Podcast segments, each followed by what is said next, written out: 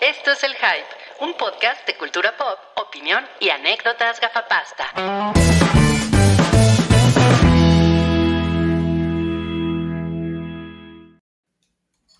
Buenas, buenas, buenas noches. Digo, buenas tardes, porque ahorita son las cinco y media de la tarde y estamos acostumbrados a salir de noche, pero este es, es un horario especial. Efectivamente, de eso se trata y pues muchas gracias por darnos la bienvenida. Sí, gracias, gracias, gracias por aceptar conectarse porque hoy juega mi equipo a las siete y media de la noche. Ah, ¿esa es la razón? Obvio. Cabri no sabía. Ah, ¿no sabías? acaba de ¿No sabía? No. No. Cabri, lo más importante es el fútbol americano. No hay nada más importante que el fútbol americano en la vida. Entonces, esa es la razón. Mira, esta es mi cara. Sí, ah, sí. Pero bueno, gracias. Qué bueno que te trajimos con engaños. Ahí está Cabri.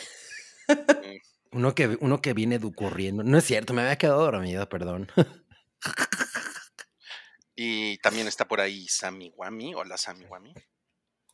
Hola, estoy estrenando micrófono. A ver, díganme cómo se ve y cómo se escucha. Se nota que estás estrenando micrófono, te escuchas de rechupete. Mm, Esto, esto es lo que hace su, su aportación a, a, a- a los superchats y así, entonces. Qué bonito, ¿eh? Qué bonito. Muchas muchas gracias, Sam. Suenas, suenas muy increíble. Y también Eh, por ahí está Yamiao. Hola, Yamiao. Hola, ¿cómo están? Buenas noches. Ah, buenas tardes, buenas tardes. Ya Buenas también la costumbre. Sí. ¿Quieres llorar, Yamiao? Sí, pero no lo voy a hacer. ¿Por qué Ah. quieres, ¿por qué quieres llorar? Porque, porque hoy juegan los vaqueros. y eso me hace llorar. Eso te hace llorar, sí, es muy extraño, yo lo sé. yo lo sé. Oiga, no, pues este chingón. Pues entonces, miren, vamos a tratar de hacer este episodio en 15 minutos para irnos a ver el partido. Porque todavía, además tengo que ir a comprar cerveza. es lo que te iba a decir. ¿Todavía te falta ir a comprar la, la botana? Sí, sí, sí. O sea, ahorita nada más tengo mi, miren, mi coquita. Pero al rato pues voy a ir por la cerveza y el cacahuatito. Pues es que eso lo hubieras comprado antes, Pambacito. Sí, exacto. O sea, ¿cómo es posible que sea un evento tan importante para ti y compras las cosas a última hora? Porque a estoy, es- corriendo. estoy contando con que este podcast va a durar 15 minutos. Esa es la razón. Y además, ¿sabes qué? Seguro vas a pedir por Rappi y por Uber y todos los señores como tú van a pensar igual. hecho, entonces va Y va a estar al doble a- la tarifa. Va, Pasa, va- va a llegar el segundo cuarto tu, tu cerveza. Tarifa, sea- tira- tarifa dinámica. ¿Es un juego especial? Eh, no, es el juego de jueves en la noche. Oh. Dice, todos los juegos son especiales. Exacto. Desde cuac. 1981. Mi cabri. No, pues con razón somos el podcast favorito de tanta gente en el Spotify. Definitivamente. Sí, vamos a hablar de eso. Vamos a hablar de, del Spotify eh, rap, ¿no? Que a mí me recuerda a un rapero y también a una de esas como tacos de tortilla de harina, ¿no? Un rap. Ah, claro. O podría ser eh, Spotify Bizarrap. Bizarrap. Siempre, siempre y cuando sea Bizarrap. Sí, sí, sí. Puede ser así. Vamos a hablar también de los estrenos de la semana. Parece, parece que no, pero sí hay sus buenos cinco estrenos esta semana. Eh, no están muy chingones, pero sí, sí hay. Sí hay cositas. Eh, vamos a platicar también de, de The Boys, que va a tener una, un spin-off en México, aunque usted no lo Se crea. va a llamar Los Chavales. Los chiques. Los güeyes. Los güey, ándale, los güeyes está chingón, sí. Ah, sí, traemos, traemos muchas cosas para platicar el día de hoy, pero pues vamos a empezar con la taquilla pilla, a ver, Cabri, ¿quién la presenta? La Cotorra Modorra. Me gusta ese nombre, ¿eh? Órale, y otra vez sigue la cantante de Churches en el sidebar. Cherches. Churches. Cherches. No, pues, este, las, ¿cómo se llama esta mamada? Los Juegos del Hambre siguen, siguen en primer lugar y Napoleón, con todo y sus éxitos pop, Órale. No lo, no lo logró bajar, ¿eh? Del Con, to- con todo y que está de gira, creo, ¿no? Porque además sí, creo que está de gira. O sea, como Aprovechó que el mame, ¿no? Aprovechó el mame, dijo, no, pues ya que van a estar mis anuncios en la calle, pues salgo a cantar unas. Chistes de viejos. Exacto, exacto, chistes de viejos. Salgo a cantar unas, unas cuantas melodías. Muy viejos. Yo, yo ni siquiera sé cuál es la. Ahora, Cabri, ¿estás bien? ¿Estás Perdón. Es que me enfermé en este. en No, este fin de ma, al menos muteates, dice. Ay, Oye, sí, está- ese, ese gargajo a, a cuadro no estuvo. Bueno, Yo- este. Yo ando igual, ¿eh? Perdón. Pues tú también te me muteas, mi ciela. Sí, sí, mi Este, ciela. Ya les digo que yo, yo no me acuerdo ni cuál es la canción de Napoleón. Eh, creo que había, había- no era una de... No, olvídalo. O sea, es que lo tengo muy, muy presente porque en alguna ocasión, así como en 1981, yo iba en un camión y un señor iba, can- o sea, iba sonando una canción de Napoleón en el radio, iba cantando en voz alta y yo así como, órale, ¿no? Es la única, pero no me acuerdo exactamente cuál era, perdonen. Ok, no importa, No. no importa. Napoleón no lo logró entonces, pero creo que para hacer una película de tres horas de, pues, como para adultos, creo que es una muy buena taquilla, la verdad. Eh, La sí, verdad es que sí, o sea, yo pensaría que hace un par de años eh, debería de haber estado más arriba, pues de entrada Disney, ¿no? Marvel y, y Wish. Entonces, Napoleón creo, creo que le hace un paro el factor Ridley Scott, pero definitivamente es un logro que, que esté ahí. Bueno, y también el hecho de que sea Joaquín Phoenix. Y por otro lado, tampoco creo Pues es el que, o sea, o sea, no, es que yo no siento que Wish como que sea algo que le llame la atención a nadie. Es una, es una película que a mí me da la, o sea, yo veo el cartel y me da la impresión como de que ya había salido, ¿no? O sea, como que, como que ya veo ese cartel y digo, ¿qué no ya había hecho esa película?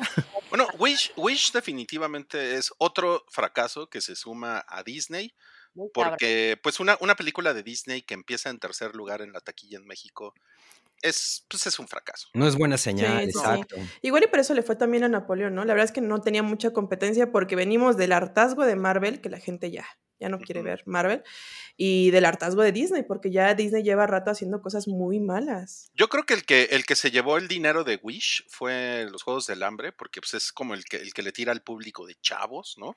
Y pues entre The Marvels y Wish no, eh, no, no le llegaron a la taquilla, ni combinados a la taquilla No, de, ¿eh? de los Juegos del. Hambre en su segunda No. semana, ¿eh?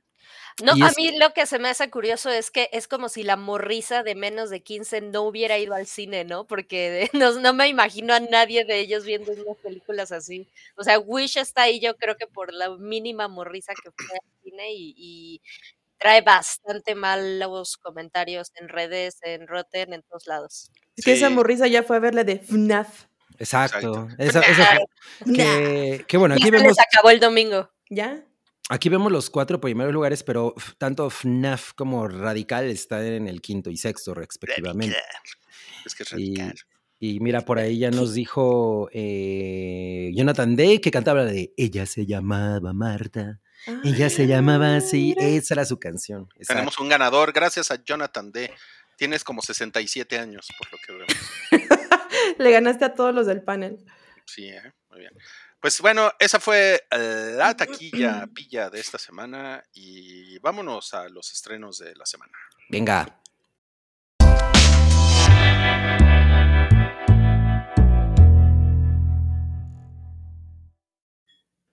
Nuestro primer estreno de esta semana es con Gary Oldman, que Ay, yo esta- pensé que era Broso la película. No, es- esa foto me, me, me encanta porque es como si alguien me tomara infraganti un sábado en la mañana. Voy a desayunar helado. Buenas decisiones con Sam. An- antes de la barbacoa, ¿no? Exactamente. Voy a desayunar el postre antes de la barbacoa. No mames, qué chingón. Nadie me conoce. Pues esta, esta serie tiene muy, tiene muy buena calificación por ahí. Los críticos hablan altamente de ella. Se llama Caballos Lentos, es de. Apple TV Plus.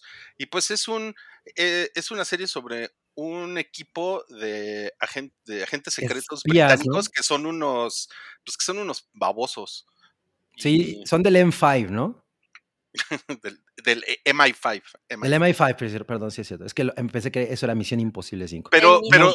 Pero como que el chiste es que los, los mandaron al sótano, ¿no? A, a poner, a engrapar papeles y a poner sellos, ¿no? Porque son unos idiotas. a mandar correo.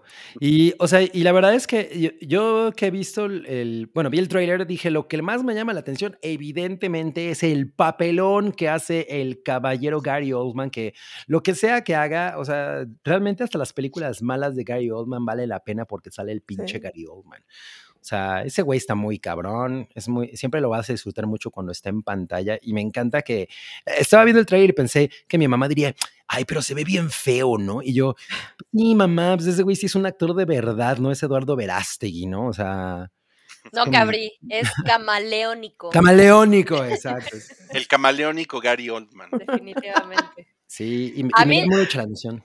A mí la verdad es que lo que me llamó mucho la atención es que justo ahorita que estamos hablando de ella, me enteré, o sea, dije, ah, esto que se va a estrenar se ve chingón y no puedo creer que vaya en la temporada 3. La verdad es que Apple cabrón. TV es una plataforma que de repente me, o sea, me salgo, vuelvo a contratar y demás, pero estoy pensando que es una de las que valen la pena mantener porque se ve muy chingón esto. Yo no sabía que existía hasta ahora. Vamos en la temporada 3. Definitivamente yo creo que es una, que es una plataforma que yo creo que las- es la que le está haciendo más consistente que todas. O sea, porque si, si ustedes piensan, por ejemplo, en HBO Max, tuvo un inicio de año muy cabrón entre The Last of Us y Succession. Mm. Y después se nos ha perdido HBO Max. O sea, ya no ha habido algo así como. mm, O sea, no tiene, relevante, no no. tiene calidad nivel HBO, o sea, esa madre sí desapareció, Sí. pero la verdad es que dentro de la oferta de plataformas, pues HBO Max tiene, Tiene muchas cosas, ¿no? tiene, muy, tiene mejor calidad además que, que algunas otras. Bueno, Sí. podríamos hablar enteramente de los catálogos y, y la mierda que son, pero definitivamente eh, el porcentaje como de bateo de Apple TV es bastante alto. Exacto. Sí, sí, sí, sí. Sí, como que, como que ellos están dedicando a hacer entretenimiento como muy, muy selectivo. O sea, eh, creo que muy pocas cosas de las que han sacado. Por ejemplo, Foundation, que es una, una serie que, bueno, pues al principio todo el mundo estaba como muy, como muy en, eh, eh, al, al tanto y, y con muy emocionados y ya la mera hora ya no, ya no le siguieron, pero aún así tampoco creo que haya sido así como, ay, no mames, qué, qué cagada, ¿no? No, no como las últimas temporadas de Game of Thrones, por ejemplo. Pues yo sí le he seguido viendo y sí, este, y sí sufrí. Pero pues no, creo que qué ganas de sufrir, la Sí. odiaste. a mí me gusta sufrir, pero sí, es una, es una chingadera, pero, pero es, pero es una chingadera bien hecha, ¿no? De menos. No sé si eso sirve de algo. Mm. Pero bueno, esta serie la recomienda mucho Wookie, por cierto, quien, este, quien Diosito lo tenga en su gloria. Y pues caballos lentos, entonces también sale Christine Scott Thomas, quien es, Ah, sí, cierto. es una, es una actriz que estaba como, como muy, este, como muy en boga en los 90, no sé si se acuerdan de ella, salió en Misión Imposible en la 1, la matan, Ajá, Mm, sí, sí. también salió en, en la de La boda de mi mejor amigo, Ay, La claro. matan, también la matan. No, la ay, ma- Sí, ni que No, no, no. Cuatro bodas y un funeral, perdón, no la boda de Ah. mi mejor amigo, no. Cuatro bodas y un funeral, sí. Sí, ella es la del funeral, la matan. No mames. Sí, La- es, muy, es muy chida ella. My Greek Big Fat Wedding la matan. Exacto, la matan y se la Oye, comen. Gary Oldman ya había salido en alguna serie o esta es su primera serie? Creo que es su primera, ¿no? Yo creo que es de. No, no, no, estoy casi que segura es- de que ya, ya ha hecho algo, eh, era histórico. Sí, yo, yo por ahí también tengo la impresión de, de No eso, pero no, no me atrevería a asegurarlo definitivamente. Exacto. Pues salió en Harry Potter, no sé si eso te sirva. No, esa. la- Pero, pero qué tal que le damos una pequeña tarea al sótano para que hagan nuestra chamba. O seguro alguien ya lo vio en otra serie, ¿no? Así, pues yo ya lo vi en tal serie. Pero definitivamente no es un actor de series, ¿no? Pues es un güey que más bien ha hecho, su, ha hecho su carrera con películas bien cabronas, ¿no? Y por eso llama la atención que ahorita esté en una serie, ¿no? Claro. Exacto, exacto. Pues bueno, Caballos Lentos, temporada 3, está en Apple TV eh, desde ayer. Y vamos a pasar al siguiente estreno, que se me hace que este le interesa a Cabri. Se llama No. Papá o Mamá. Es una No. película de videocine. No, ¿por qué me haces esto? O sea, sí, sí vi el avance para que, bueno, obviamente vi el avance porque pues, tenemos que hablar de, de- de ello aquí, pero también lo vi como de buena fe, como pensando, bueno, a lo mejor la, la idea eh, no está tan mal ejecutada ni nada, porque además se trata de que estos dos eh, padres de familia pues son muy exitosos, etcétera, y pues tienen esos tres hijos y de pronto eh, se quieren divorciar, pero la competencia ahora va de que se quieren echar a los hijos el, el uno al otro, digamos, o sea, no que, no que quieren echárselos al plato, sino que eh, están así como que el otro, el otro se lo queda, ¿no? Eh, o sea, no, no quieren ellos como, como quedarse con la, con la, ¿cómo se llama? Cuidándolos, o ¿cómo se llama eso? Cuando, cuando se las asigna la, la- Con la patria potestad. con la patria potestad, exacto. Entonces ahí Yo como di- que... yo diría la custodia. la cu- exacto, la custodia, como que se la quieren echar al otro en lugar de lo que uno pensaría normalmente que ellos los quieren pues, como, como, como tener la mayor parte del tiempo. Yo creo que la idea no es necesariamente la más revolucionaria del mundo, pero por otro lado no se escucha mal. Sin embargo, el avance no nos, no nos deja bien parados. El avance está espantoso. Ajá, sí, sí está muy culero. Además se supone que es una comedia, güey. Yo, yo, o sea, yo sé que puedo, No te reíste. no me reí nada. Sí. No, se ve que todos los personajes son insufribles. Sí, sí está Miren, muy terrible. yo les diré que se ve terrible, pero yo no había visto el tráiler hasta justo antes de verlo para, para el episodio y se ve todavía peor. No, ay, ¿en qué no sé en qué plataforma lo estén anunciando, eh, pero se ve peor, mucho peor el póster que, que lo que se ve el tráiler. Cuando vi el tráiler dije, ah, puta, no se ve tan mierda como pensé que podría estar. Estoy muy de acuerdo contigo, ¿eh? Yo cuando, porque el cartel sí lo he visto varias veces en el cine y como que dije, ay, güey, eso sí es así como de los creadores de Mi Segundo Aire.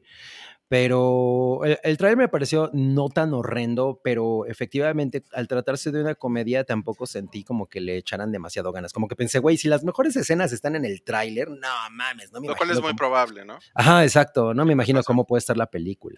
Además, yo no, yo no sé a quién va dirigido esto. O sea, es, es un, son, son dos güeyes que son un matrimonio perfecto, ¿no? Que se ve que si les va cabrón en la vida y que deciden tener el divorcio perfecto. O sea, como que de eso se trata, ¿no? A mí me Pero- parece que tiene un público muy, muy amplio y bastante identificado. Neta, pero, Sí. pero, pero es que esto se ve demasiado sanitizado, ¿no? Como para. Ajá. Es, es la gente que, que ve constantemente em, nosotros los nobles, por ejemplo, ¿no? O sea, es es esta gente que va y si ve al cine y ve cine mexicano, pero este tipo de cosas, y le, que les mama ver cine mexicano que se parece un poquito más al cine mediocrón eh, de comedia gringa. Yo creo que tiene totalmente ese público.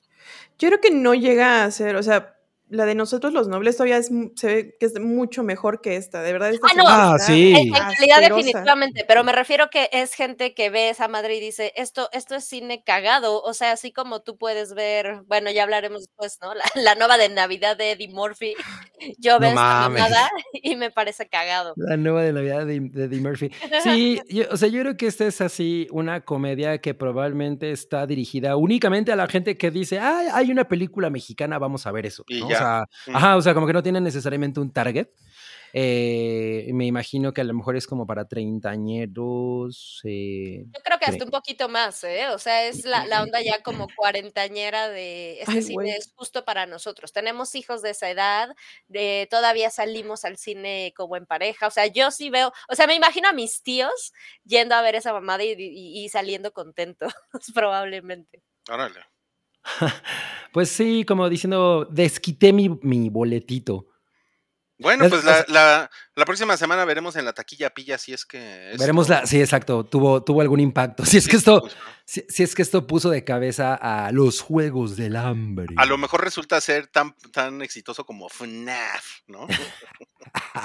Sleeper hit del, del, del invierno. No creo, la verdad. Exacto, pues bueno, ya veremos. ¿Ella quién bueno, es? Ella es este. Alicia Dupeyron, algo así, ¿no? Ah, no sé. Eh, no, no sé, Cabri, te lo, te, lo, te lo Ah. debo, pero él es Mauricio Ochman, ¿no? Sí, sí, sí. Sí, que él es, pues, él es famosón, ¿no? Según yo, Sí. ella se algo de Flores. No, no, no me acuerdo. Mm, Se parece a Laura. Flores. No.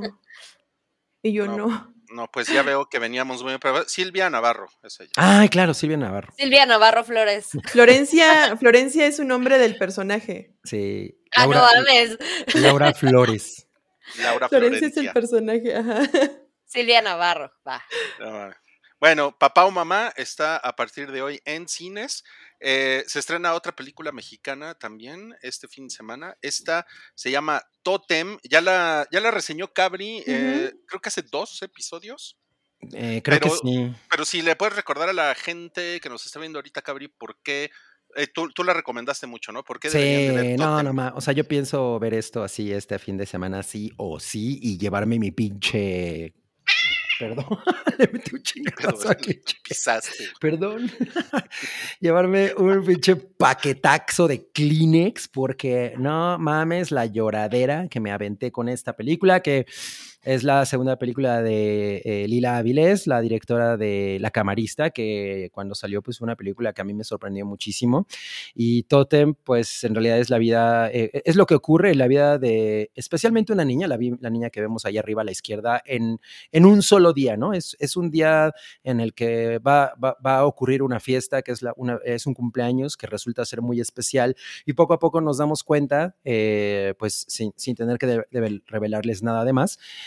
de que va a ser un día que le va a cambiar radicalmente la vida a esta niña y pues es una, es de una manera muy dolorosa. Y la verdad es que no, o sea, es de estas películas que tienen una, una manera tan natural de desarrollarse y, y, en la que las actuaciones son así preciosas. O como que dices, a, veces yo me pongo a, a, ver películas mexicanas y digo, güey, pero ¿por qué les cuesta tanto trabajo dirigir a los actores? Y aquí esta morra siempre, siempre entrega cosas súper chingonas y en especial la manera en la que dirige a los niños, a mí me pareció espectacular. O sea, la verdad es que yo la disfruté un chingo. Al principio como que decía, pero no está pasando nada, ¿no? o sea, la verdad es que es como de esas películas que llevan 45 minutos y dices, o sea, sí se ve bien bonita y todo, pero pues no está pasando nada, ¿no? Y, y en realidad todo te está preparando para, para, para, un buen chingadazo en el estómago que no, estabas, que no estabas precisamente preparado para vivir. Y pues les recomiendo que lleguen sin saber absolutamente nada de ella. Eso fue exactamente la manera en la que yo llegué y la disfruté muchísimo, muchísimo, muchísimo. Muy bien, qué chingón. Eh, Sammy y Yamiao, ¿tienen ganas de verla? Sí, esta es la película que además está este como contendiente para, bueno, fuerte, ¿no? Para que nos representen los Óscares, ¿no? Ajá, es la que, la que puso, la que pusieron de este lado como candidata. Yo esperaría que sí lo lograra, porque la verdad es que no mames, qué cosa tan bonita. Sí, sí, sí. Totalmente, yo sí la quiero ver. Iguanas. Muy bien. Pues bueno, ahí tienen. Si quieren la reseña completa de Cabri, váyanse a ese episodio. Les vamos a poner un link por aquí para que la vean. Y sí. Totem, entonces, en resumen, es una película de cine caníbal. Ah, es verdad, es de caníbal. Se estrena a partir de hoy en todos los cines, trae bastante promoción. Y eh, bueno, pues vamos a pasar al siguiente estreno. Ya ven, vamos rapidísimo porque hay fútbol no mames. americano. Nos andan correteando. Sí, sí, sí. El siguiente estreno de esta semana se llama Bookie. Es una serie, es la primera temporada y va a salir en HBO Max. ¿Qué les parece lo que sabemos hasta ahorita de esta, de esta serie? A mí, a mí, me parece algo vomitivo, que así como le pasa a mis perros a veces, que es así que vomitan y dices, güey, no te lo comas, me, me voy a tragar esta madre, seguramente. Así Eh, es una basura.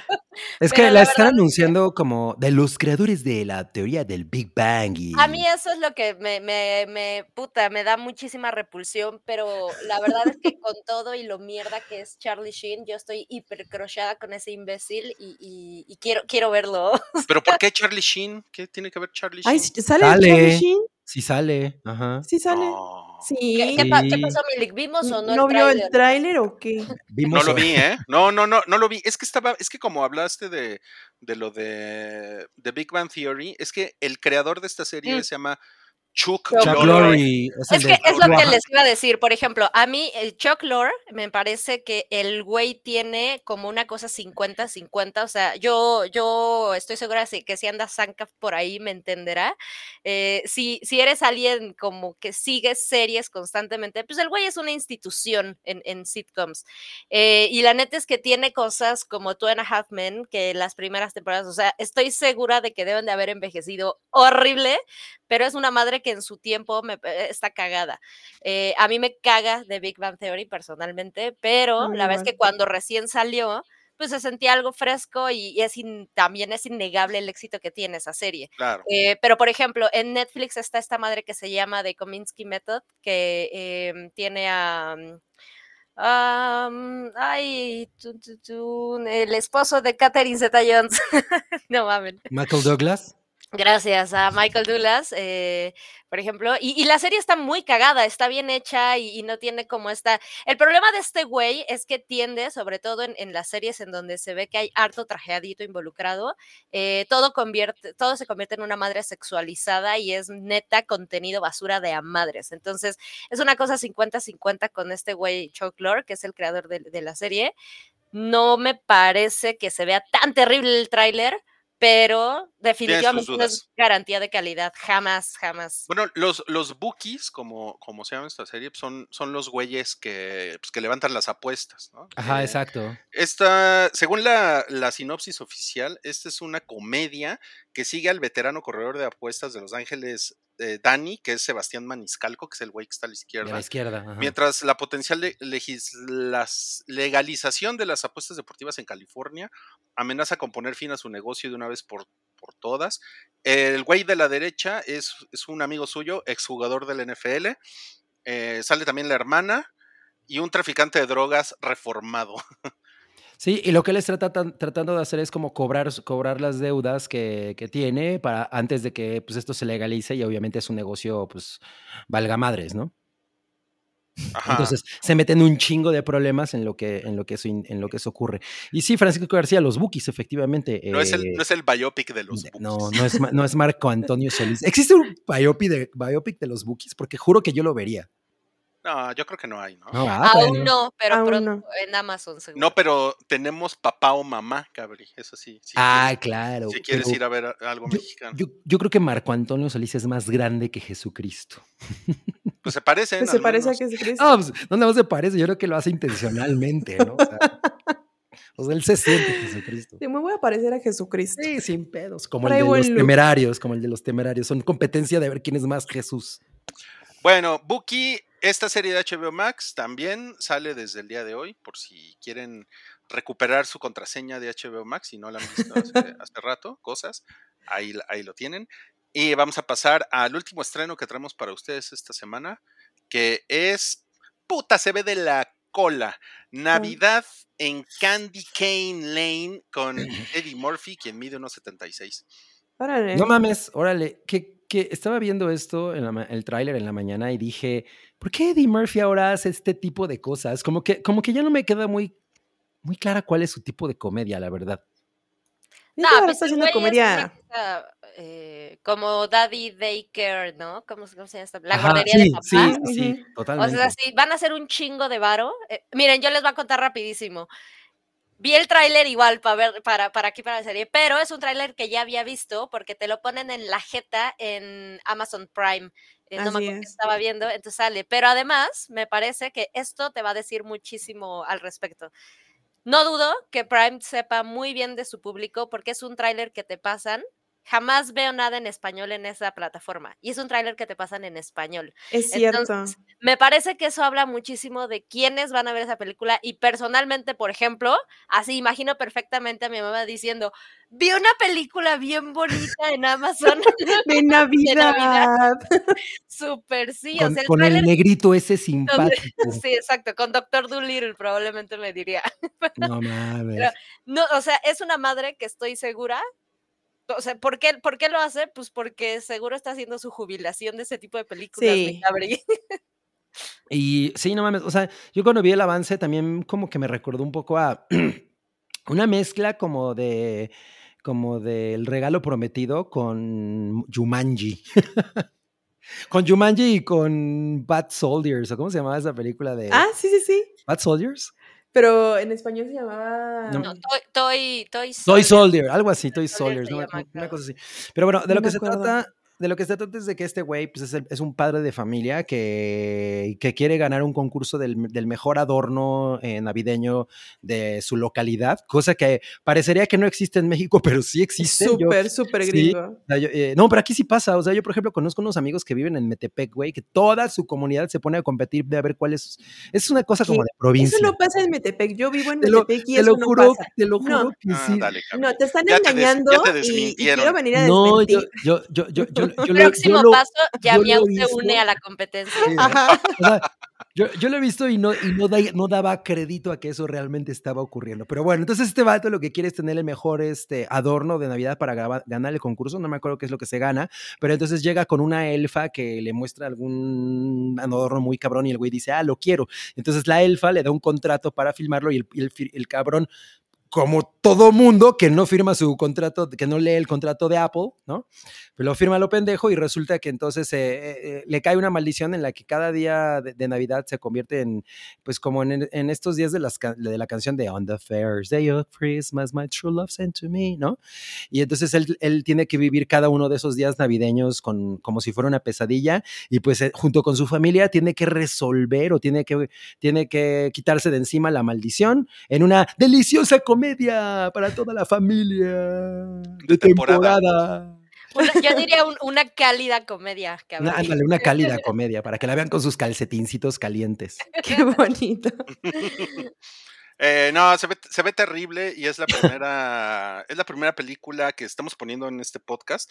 Ya, ya hay varias, ¿eh? O sea, no crean, desde hace como tres semanas están saliendo ya las series y las películas navideñas, no mames, pero es la primera que ponemos en este podcast porque ahí viene la Navidad. Ya, pues ya. Todavía es el no, último día de día. noviembre. Todavía, miren, naranjita de calabaza. No, bueno, eso Aguanten es, la Navidad todavía. eso es negación total, absoluta. No Todavía tiene chance. O sea, noviembre se acaba hoy. Todavía tiene chance de usarlo hoy. Bueno, supongo que sí, supongo que sí. Entonces, Navidad en Candy Cane Lane eh, con Eddie Murphy está a partir de mañana en Amazon Prime Video. Y pues esos fueron los estrenos de la Oye, ¿por semana. qué Eddie Murphy no se hace viejo? Está cabrón, ¿no? Está cabrón, sí, como que. Ya yo lo vieron, o sea. Sí. Miren, yo voy a, yo voy a igual 20 citar, años. voy a citar a Michael Scott diciendo Blacks don't crack. Ay, claro. No, mames, Sí, super güey. ya nos dijo Bernardo Rivas. Mejor que Eddie Murphy pase tips de cuidado facial. Sí, se ve impresionante. Bueno, digo, obviamente también ha de tener como algunas cositas ahí en la cara, pero se ve bastante bien. Nah, y lo que se ve sí muy me- bien. sí, Y lo que me parece muy cagado es que sí parece que su cabello está como dibujado con este Brock. Sí. Como los que vienen en lata, ¿no? Como Ajá. de Playmobil, que queda Sí, perfecto. sí. Sí, O sí. sea, como, como de Gary Oldman en el quinto elemento. Ándale, ándale, ándale. Como, ex- como antinaturalmente negro, ¿no? Sí, sí, sí. Ah, mames. Oigan, bueno, este, ¿qué les parece si pasamos a unos superchats que tenemos por aquí? Venga. Este primero es de David Pérez, quien dice, hola Cabri, ¿me puedes dar mi horóscopo y marca de reloj de la suerte? Soy Virgo y últimamente nada me sale bien. No mames, pues mira, te va a salir peor porque esta vez no escribí los horóscopos, pero pues los voy a tener que inventar, así es que le llamo desde este humilde lugar terrícola a los astros para que me digan lo que te depara el futuro. David Pérez. Con esa pereza que te avientas, por eso no te salen mal las cosas. Despiértate y pon la mesa para que tu madre esté contenta y puedan comer a tiempo en la cena de Navidad. Evita regalarle una tostadora a tu madre, que ya tiene 25 con todos los años que lleva sobre la tierra. Y cuando llegue Santa Claus, no le dejes galletas, porque recuerda que pues, el movimiento del Fat Acceptance ya va de caída. Te...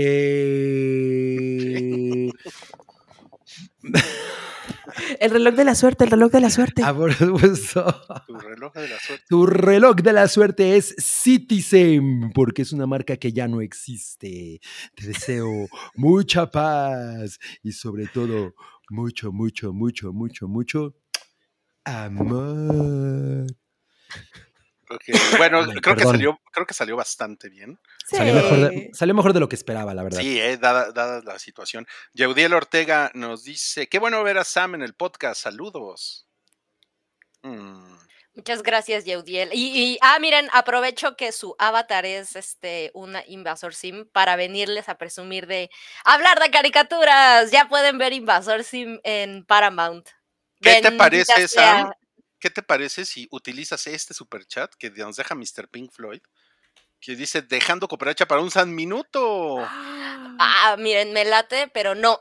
Lo voy a usar para otra cosa. Ya está Invasor Sim, ya lo pueden ver en Paramount, pero les voy a decir en mi San Minuto que estoy muy decepcionada porque hace un par de días vi Oso Cricoso y no mames, qué pinche decepción. ¿Cómo crees?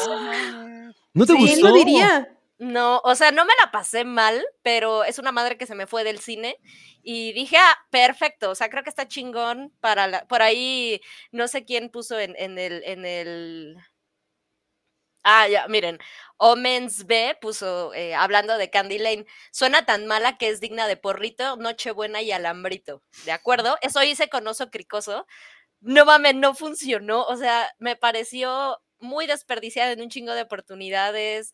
em, no me dio realmente risa. Qué, puta, qué, qué decepción. O sea, no la odié.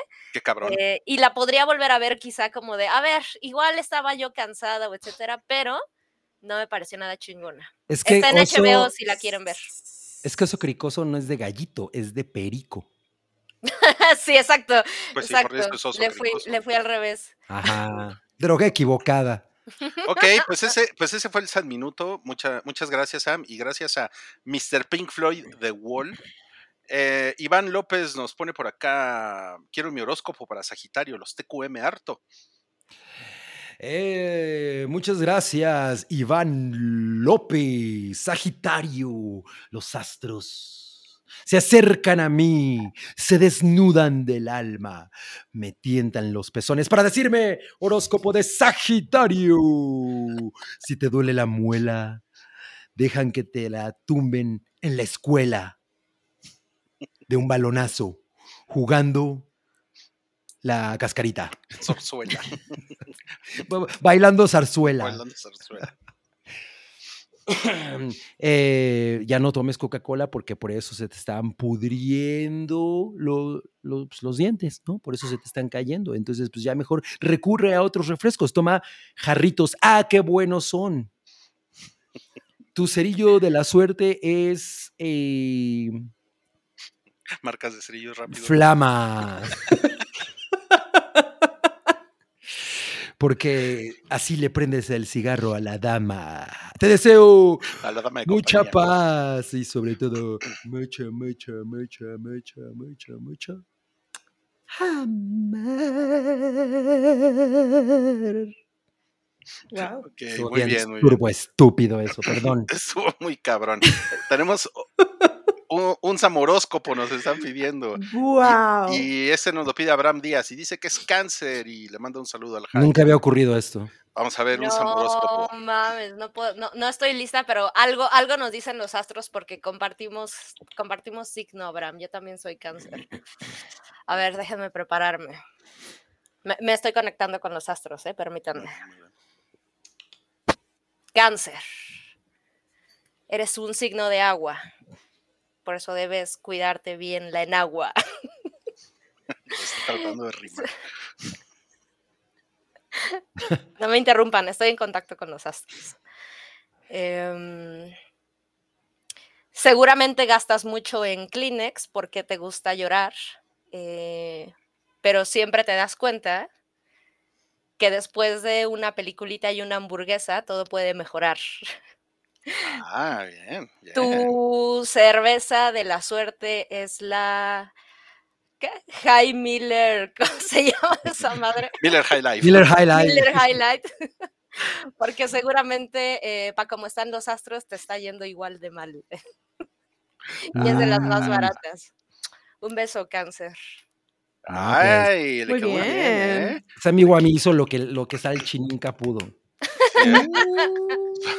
Sí, Salchi dice: "Eh, Se aplasta la rana. Eh", Se empieza a reír, ¿no? Y ya, suficiente, ya no pidan más. Su, su problema, el problema de todos ustedes es que no saben leer la magia de Salchi. O sea, están acostumbrados a Claro. lo regular del zodiaco. Maneja Seguro. otras Claro. madres. Seguramente hay algo por ahí. Samemo Ríos, dicen. Samemo Ríos, qué chingón. Y este nos lo deja Bernardo Rivas, quien dice, por favor, un Roy minuto sobre Scott Pilgrim Takes Off. Saludos y abrazos al tres veces heroico cast del hype. Bueno, pues un Roy minuto eh, es, está muy bonita. Scott Pilgrim, me gustó mucho, me sorprendió mucho de qué se trata, no me, no me lo esperaba. Eh, eso fue muy refrescante, la animación preciosa, me gusta que más bien es como la serie de Ramona Flowers en gran medida y eso está bien padre también. Y me hace falta ver eh, el último episodio. Ah, pero espero verlo este fin de semana. Wink, wink. Eso es lo único que voy a, que voy a decir ahorita. Y gracias, súper recomendable la, la serie, la fabulosa serie de Scott Pilgrim. Y bueno, En están de acuerdo, ¿ah?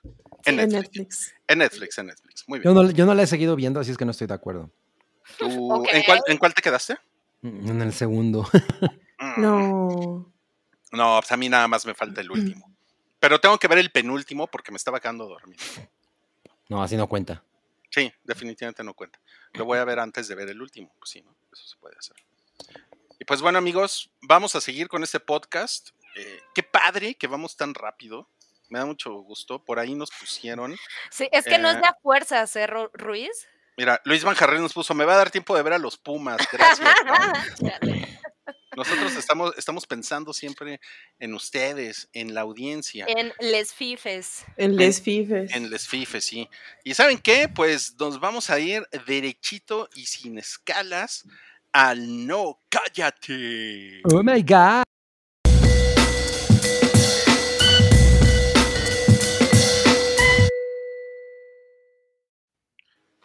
Pues se va a poner bien loquillo este No Cállate, porque Taylor Swift, No Cállate, es la artista global del año en Spotify y también la artista del año de Apple Music. Es que Apple Music le quiere hacer la competencia. a Spotify. Como que, como que te estamos También das perdiendo. Ajá, te estamos, sus premios. te Estamos estamos perdiendo tu perdiendo. micrófono.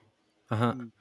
No Pero bueno, lo, que dijiste es que va a estar bien interesante este Artist of the Year porque tanto en Spotify como en Apple, Taylor Swift es la número uno, uno, uno.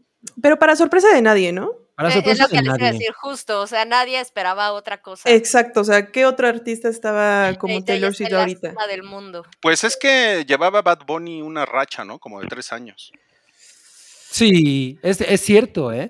Pero, Pero, creo... fue derrotado por una inteligencia artificial O sea, y valió Es madre. que, no, no, no, pero además el güey lleva como un año y medio eh, arrastrando por el suelo su reputación, entonces estoy segura de que eso lo ha hecho perder muchísimos fans. E- Eso es un hecho, o sea, entre su personalidad, lo del teléfono, saliendo con, Ah, con la Kardashian. Sí, exacto. Bueno, con- sacando con un Jenner. Asqueroso, peleándose Exacto. con Sí. inteligencia artificial. La verdad es que yo creo que como por ahí de marzo ya se veía venir que Bad Bunny no iba a figurar chingón en, en los... Digo, tampoco le fue mal. Porque por Ajá, menos porque en siguió, o sea, sigue estando en el ranking. Pues tiene un fandom cabrón, pero... Ajá, pero no es exactamente lo que durante mucho tiempo había sido. Y, y sí creo que, pues si no ha caído de la gracia de mucha gente, como que ya, la, como que ya está empezando a cuestionarse su relevancia, ¿no? Eh, o sea, es, es un hecho que con el, el último disco que sacó no fue, yo no es, yo para nada he sentido que haya sido así como un chingadazo, o sea, no, yo no he sentido que esté por todos lados como, como en, a- en momentos anteriores, mientras Taylor Swift, incluso el otro día una... eh, alguien en el, en el chat nos decía, no, ya estoy hasta la madre de esta morra, y pues sí, o sea, esta morra está en todo, ¿no? O sea, no, no hay semana en la que no haya una noticia sobre Taylor Swift con esto. Ni los FIFA se salvan de, de Taylor Swift. Exacto, ahora y sí los bugas, exacto. Ahora sí que ya está invadiendo hasta, hasta la buguiza, ¿no? Y entonces, bueno, pues es un hecho que ella es probablemente la personalidad más invasiva del año, eh, lo veas por donde lo veas. Y en este momento, con el, pues con el Spotify Wrapped y con, y, y con las gráficas de Apple, pues está on, ahora sí que en las nubes, ¿no? Se aventó en, en Spotify 26 mil millones de streams globales. Sí, no mames. Sí es O sea, ve, Bad. Bunny está en el número 2, o sea, sigue estando Ajá. muy... Sí. Sigue estando muy cabrón. Sigue Sí. estando muy cabrón. O sea, a pesar de que parece que el güey se quiere sabotear a sí mismo, o sea, ahí sigue, en número 2. Bueno, la verdad es que si yo hubiera pensado que así como estaban las cosas, Peso Pluma podría estar arriba de Bad Bunny incluso, pero, pero a nivel mundial aparente. Bueno, este, este es... Bueno, no sé, ¿eh? No, a mí me sorprendió muchísimo que Peso Pluma estuviera en quinto lugar. O sea, yo no, no había como, como medido que el güey fuera tan popular ya. eh, Yo lo esperaba más arriba mundial. ese güey, ¿eh? O sea, tiene tres meses que así en todos lados pinche suenan sus rolas. eh, Sí, yo, yo, yo igual eh, no, no es una cosa que. de este año, ¿no? ¿Están, están de acuerdo con Ajá. sea, es que yo Sí. creo que es más bien como de el último trimestre del año, entonces no, no le dio tiempo de levantar. Estoy, estoy muy de acuerdo. O sea, para, para mí era una cosa que era, eh, ya era un hecho que, que era gigantesco en México, pero ya ahorita es un tema mundial al grado que pues, incluso Blur se echó ahí como un, como Ah, un palomazo, ¿no? Con, con peso pluma. Sí, Entonces, sí. sí, de que, de que la, la manera en la que este güey está infectando a la cultura es innegable. eh, pues yo me imagino que el próximo año, si las cosas continúan así, pues lo vamos a estar viendo ahí echándose un tiro con Taylor no, yo Swift. no, yo no sé si Yo está. estoy ni- segura de que sí.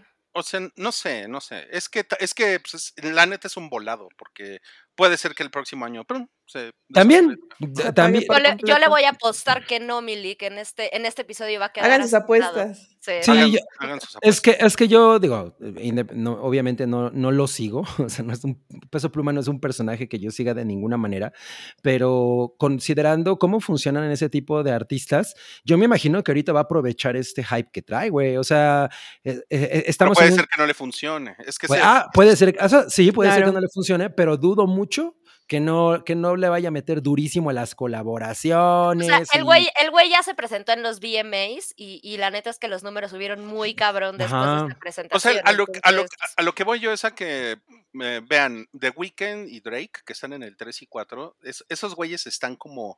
O sea, esos güeyes ya viven de, de- de sus rentas, ¿no? Porque sí, exacto. en sus Airbnbs. sí.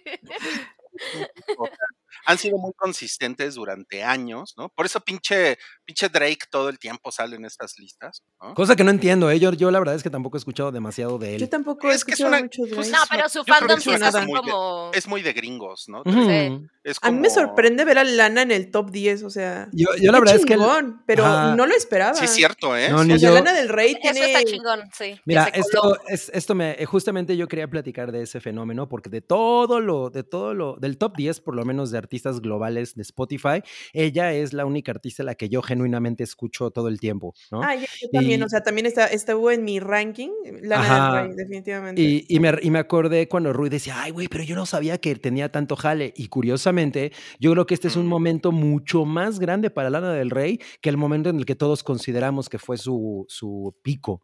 sí, O sea, ahorita es una cosa brutal, ¿no? Sí, o sea, Pero es entonces... que eso yo creo que lo vemos nosotros, Cari, porque seguimos a Lana del Rey desde hace mucho. Por eso llevamos rato como siendo sus fans, pero que haya como apenas tronado y, y que la gente Sí. la está escuchando en todos lados, sí, ahorita es su momento. Es lo ¿no? que Y lo pudimos o ver sea, en los que- conciertos que dio ahora en la Ciudad Ajá, de México. que los Estuvo cabroncísimo, o sea, la gente estuvo... Había Pero solo dio uno, gente. ¿no? Solo dio Los dos. Yo Yo- fui el segundo. Mm. Ajá, yo fui el segundo. Que, que no estuvo tan hasta el culo como el primero. Digo, aún así fue un, un concierto grande en el Foro Solo y lo que tú quieras. O sea, para Lana del Rey, sí. Para la- ah, exacto. O sea, porque la verdad es que de todo, de todo ese menú es la que desentona. Exacto. Exacto. Así, sal de ahí, sal de ahí, Lana del Rey, esa no es tu Oye, familia. Pero es lo que está- les iba a está decir. Faye en el número. Sí, está de- No mames. Es que, es que le ayudan los domingos de Café Siwis. No, pero Lana del Rey sí me parece que, de- o sea, no sé si se vaya a quedar así su carrera, pero todo lo que dijiste, eh, o sea, todo lo que dijo Yamiau es eso. Ahí se resume, creo. Es una cosa que apenas se hizo mainstream y en realidad no lo era, ¿no? O sea, tiene una carrera larga, pero eh, creo que tiene dos años siendo algo mainstream por alguna razón. Por alguna razón. Estoy sí. segura de que hizo, pel- eh, eso- hizo canción para alguna película. Y de ahí Apenas hizo la canción para la película de Guillermo del Toro, que era como varios este, cortos de terror. Ah, Eh, hizo el cover de la de Season of the Witch y eso otra vez la Cierto. volvió a despegar. Ah, y, ¿sí? todo. Y cada vez que es octubre, como que es la temporada de Lana del Rey y la gente le gusta revivirla en octubre. o, o en verano en el Summer Sadness. Sí. Exacto. Lo que pasa es que como también trae esta cosa ya brujeril, yo creo que eso, eso le representa mucho. Y recordemos que, bueno, para, también por ahí tiene una rola con Taylor Swift, que es bien También, bonita. ¿no? también. Taylor Swift, sí, sí es bonita Taylor Swift. No, es muy bonita, vela. Ahí la, ahí, ahí la tenemos a- arriba. Yo creo Bien que es más bonita Lana del Rey que Taylor Swift. Uy, no, a mí me encanta Ah, Lana Lana del Rey es preciosa. Sí, o sea. Bad yo- Bunny es muy feo. Oye, pero ¿cuánto mide? ¿Cuánto mide Lana del Rey? Mira, aquí- ¿Cuánto aquí mide tengo mi- Taylor Swift? Mi Mide, vela. Lana, Lana del Rey mide uno- 1.70. Sí, Sí, me sí, puedo sí, echar unos besotes con ella, ¿no? Con Taylor Swift. que es No, Taylor Swift mide como un 80 y algo, ¿no? Mide como un 80 Taylor Swift, sí. A la que yo esperaba más arriba es a Carol G. Pues ya va de, ya va de salida, es que ya tiene como 70 años. Entonces ya va de No, Oye, también, sí está cañón que esté, que esté tan Sí. abajo. Digo, Ajá. es global, entonces, pues a lo mejor. A lo mejor en, en la India no, no la escuchan. Eh. Ajá, Exacto. Claro. Y bueno, en las, en las canciones, eh, la canción más streameada del año fue Flowers. Flowers, de Miley Cyrus. ¿Cómo ven? Yo creo que. Yo Estuvo creo que buena esa, la payola, ¿no? Sí, yo creo que esa Sí. la escuché muchísimo en los Ubers.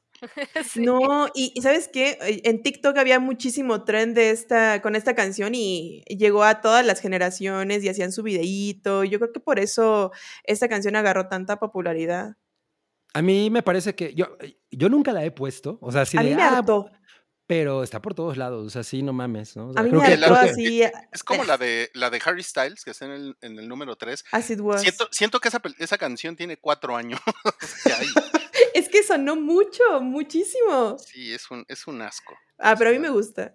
¿A ti te gusta? A mí me gusta. Seguro. Ese te- disco de, de, de, de Harry Styles me parece muy bueno. Pero Yo creo está- que es ¿estás de bueno acuerdo él. que es del año pasado o antepasado? Es que también no estoy es de segura este- si no es de es este como inicios de este año o finales del anterior. No, pues andam- andamos bien, bien confundidos. Pero ¿qué tal? La de Bien Shakira se coló, informativo el hype. se coló en, Sí. el, en el número 9.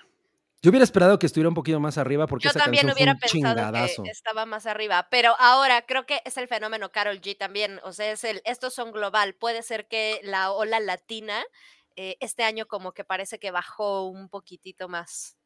La güera se los comió a todos. La Sí, güera, la güeriza. Eh, ah, mira, está bien padre este comentario de Sergio Eso no se Arroyo. puede ni leer. Dice, para la última canción de Bad Bunny, ah, voy a tratar de cantarla. A ver. Wow, wow, wow, wow, wow, No, pero con voz de Bad. Bunny. Pues si lo estás haciendo con, con voz de Bad Bunny. No, wow, wow, es wow, más, wow, wow. es más lento. sí, es, es más, wow, wow, wow, wow, wow, wow. Oh, Wow, wow, wow, wow, wow, wow, con las chiches y pito, wow, wow, wow, wow, wow. ¡Desmonetizados!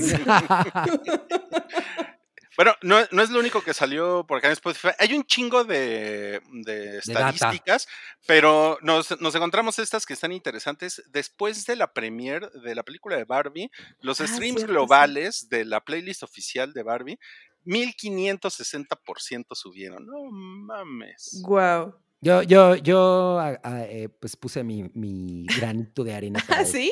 Sí? Claro. Y entre las canciones estuvo Barbie Girl, obviamente, de Obviamente. Aqua, Toxic de Britney, Wannabe de Spice Girls. No, pues es toda tu onda, cabrí. Es toda mi onda. Oops, I Did It Again de Britney Spears. Qué Nada cabrón. más, nada más faltó la, la de mi Charlie X y X. Pero sí, eso de Barbie le como que, como que le dio un subidón al pop noventero, ¿no? Sí. Dos, dos milero, muy, muy cabrón. Estuvo cabrón. También por ahí apareció una, una gráfica que no estamos viendo aquí, pero de Succession, que Succession también, cuando Ay, fue el claro. final, se puso súper cabrón. El tema de Succession, la gente se puso a ponerlo en Spotify como... como Es que está bien chingón. Sí, es bien padre. En loop, ¿no? Sí, está buenísimo. Ajá, justo así va. No me pensé que habían puesto la canción. Sí, me, sale, me, me sale mejor que Bobani, definitivamente. Y bueno, y Rihanna, que, quien también ya este, muchos dábamos por muerta y que salió con su panzota en el Super Bowl, 640%, pues es su panzota de, Ya, de su ya le bebé. faltó que Pues es su pan- panzota. Es su verdad es pan- que era, era pancita, todavía lo- no. Sí, exacto. Todavía Todavía era estaba- de dos pancita. meses, sí. Mira, qué bueno o sea, que no si para ti eso es una panzota. Qué bueno que no dijiste panzanocha. no No, mames. ¿quién está ¿Ven? ¿Ven? peor? ¿Ven? Eso, eso está muy mal. Eso está muy mal. Bueno, Oh. Rihanna sale con su micropancita No, en, el, Su en el Super Bowl. pancita de embarazada. su pancita de embellecida y 640% después del Super Bowl y pues otra vez se puso bien, bien acá la Rihanna. Ah, pues sí. Sí, ¿eh? Es el efecto Este, del no, Super pues, Bowl, ¿no? Yo, yo soy muy fan de Rihanna, entonces digo, yo, yo siempre la tengo entre, entre mis más escuchadas. ¿Cuál es la que te gusta? La de... Para trapear. es, muy, es muy cagado. Yo decía, ¿cuál es esa? No, yo, yo, me harté, yo me harté muy rápido de Work. Ay, pues es que no, nada más dice. O sea, no me No, parece no, mala, no dice mala una mala canción, pero, pero me arte muy rápido. No, son, son de esas cosas que, que se chotean rapidísimo. Ajá, Sí. la- de- es muy cagado. La que, de la que yo más escucho últimamente es la que hizo con Nerd Lemon. Eh, pero por De ejemplo, yo. a mí- mo- mo- Luego mo- que nos van a bajar, Ruiz. Ah, Sí. sí, sí, sí. Estoy- va, a, sa- va a saltar el copyright. Estoy muy acertado de mis covers el día de hoy. Nos van a, nos van a Pero bajar. mira, Bitch Better Have My Money tuvo un 2600 de por ciento de, de levantamiento. Y por ahí, si les interesa, hay un remix bien chingón que hizo Diplo de Bitch Better Have My Money, que está en nada más en SoundCloud. Ah, de Diplo. Ajá, está bien chingón cool. ese mix. Me gusta más esa versión que la versión original. Pero bueno. Y bueno, pues también lo comentamos aquí en el hype, los artistas que salen en el Super Bowl no cobran. Así eh, es. justamente no cobran por esas razones, ¿no? Porque Es un ponen- comercialote. Se ponen mega cabrones de sus Porque de sus son streams. hipermillonarios. Sí, también. Y No, porque pues aprovechó porque- también para su línea de maquillaje, ¿no? Antes de que Claro. empezara el Super Bowl. y No, pero ¡pum! además, El sí, justamente. O sea, la onda con Rihanna es que además, y, y- y la cabrona se lo, se lo hizo a sus fans, ¿sabes? O sea, de todas formas, es- tiene siglos sin hacer música nueva y entonces fue como lo único que ha habido de Rihanna en, en, en un buen rato. Entonces, por supuesto que es, o sea, creo que es una, una todavía, o sea, si cuida la carrera, es alguien que si pasa dos años sin hacer ni madres, en cuanto salga algo de ella, tipo Adele, es una locura. Ajá, es que ella tiene un cred muy cabrón. Sí, O sea, sí, es, una, sí, es sí. una morra que tiene. Podría un- echarlo a perder, pero creo que, Claro, está muy cabrón su claro, posición todavía. Pero mira, tiene su comercial de maquíllate como yo. Mi alegría. no Sí, no pero si- no sé creo- si mi, mi punto era, no creo que sea el efecto Super Bowl, porque, por ejemplo, recordemos a Maroon 5. ¿no? No, o sea, efecto Super Bowl, pero, pero pues también. No, no hay milagros, no hay milagros. Es que hay muchos, o sea, Black Eyed Peas y demás. No creo que el salir en el medio tiempo del Super Bowl te garantice que la gente te va a escuchar más. O Ah, sea, no. creo que sea una garantía de, le voy a entrar por, por números o para darme No a sé. conocer. Mañana sé. voy a ver cómo le fue a Dolly Parton. Puta, le fue súper bien, ¿de qué hablas? Y se veía hermosa. No, no, no, quiero ver cómo le fue, pero ya, o sea, en reproducciones. Ah, Después, pues, claro. Ajá, sí, no, porque en el Super Bowl le fue súper bien. No, no, no, No, pero a ver, en el no, se me están. se-. Pero es que sí, Perdón, exacto, se me están de despedorrando porque el, Thanksgiving. el Thanksgiving, el Thanksgiving es una cosa y es un, es un partido como local, ¿no? Aunque haya salido Dolly Parton, o sea, no tiene pero ni a madrazos la audiencia del Super Bowl. No, para nada, pero aún así, por ejemplo, o sea, es una cosa que se hizo más grande, o sea, Una pero- tendencia, ¿no? Sí, sí, sí. y ¿Eso no fue el- Super Bowl? ¡Ah, no mames! Pregunta que haría Cabri. Exacto. qué bueno que no la hice yo. ¿Cómo que eso no fue el Super Bowl? Mi, mi, mi espíritu, mi espíritu buga se siente muy ofendido. Ya, me había- ya había checado en su lista así de, ¿visto Super Bowl? Listo. Ajá. Perfecto, ya vi el Super Bowl de este toda- año. Todavía me faltan más cosas, no mames. No, Oigan, les por- decía, para mí, rapidísimo, o sea, el presentarse en el Super Bowl es como ganar en el Oscar. Creo que es como un volado de puedes arruinar tu carrera o te puede ir igual o mejor, pero no creo que sea una garantía de que te vaya chingón. Es, es una, es, es una declaración muy temeraria porque pues por algo, pues, por algo también salen, ¿no? Esos güeyes en el Super Bowl y no aceptan dinero. Yo, Bueno, O sea, claro, pero, yo lo supongo pero- que si llegas, si llegas a negociar el, el show de medio tiempo del Super Bowl, yo creo que sí está así como que llevas con, llegas con unas métricas bien mamonas, ¿no? Sí, o sea, no te va a ir mal, pero yo recuerdo, a mí, por ejemplo, que no me gustó el de The Who, el show de The Who, pues tampoco me acuerdo que así haya sido como, no mames, ahora ya todo el mundo escucha The Who, como, como pasó con Fleetwood Mac, que, todo que digo, no sé que no salió en el Super Bowl, pero es una Pero banda que a partir de, ajá, a partir de un TikTok Es neta, claro. Sí, Es ¿no? cierto. Bueno, es pero ¿sabes cierto. Lo de, lo de The Who fue pre-redes sociales también, ¿no? bueno, sí. Sí, sí, eso es como que, es como diferente, no sé, Sí, pero sí, sí. No, yo creo que hay grandes ejemplos en, en Maroon 5 y Black Eyed Peas de- del Super Bowl, porque ya había redes sociales y se- el mundo se los comió y la neta es que, o sea, no es que se les, pues bueno, Black Eyed Peas ya iba para abajo y estoy segura de que ese fue el último clavo para esos güeyes. Sí, sí. Eh, Maroon 5, bueno, pues ahí va, como que todavía sobrevive con sus fans, pero les decía, para mí creo que es un volado salir. los de Maroon 5 hace cinco años todavía estaban bien cabrones, ¿no? Eh, sí, Sí. exacto, y por eso estuvieron presentes en esa madre. Oigan, pero ahora sí, tenemos también, ustedes seguramente ya lo vieron por ahí en, en nuestras redes sociales, justamente, eh, nuestro, eh, nuestro Spotify for Podcasters Rap. Esto es nada más es uno, uno de los tres lugares donde nosotros solemos distribuir el hype. Estamos en YouTube, estamos en Apple Podcast y estamos en Spotify. Y les voy a decir una cosa, Spotify es, es como, de los tres es el más chiquito, ¿no?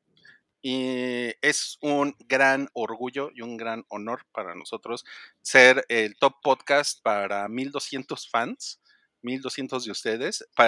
Estamos en el en el top 5 de 2500 y en el, y en el top 10 de 3100. La neta está poca madre. Wow. Muchísimas gracias. No, pues muchas gracias. O sea, eso significa para, que para 1200 personas somos el número uno. Exactamente. ¡Eh!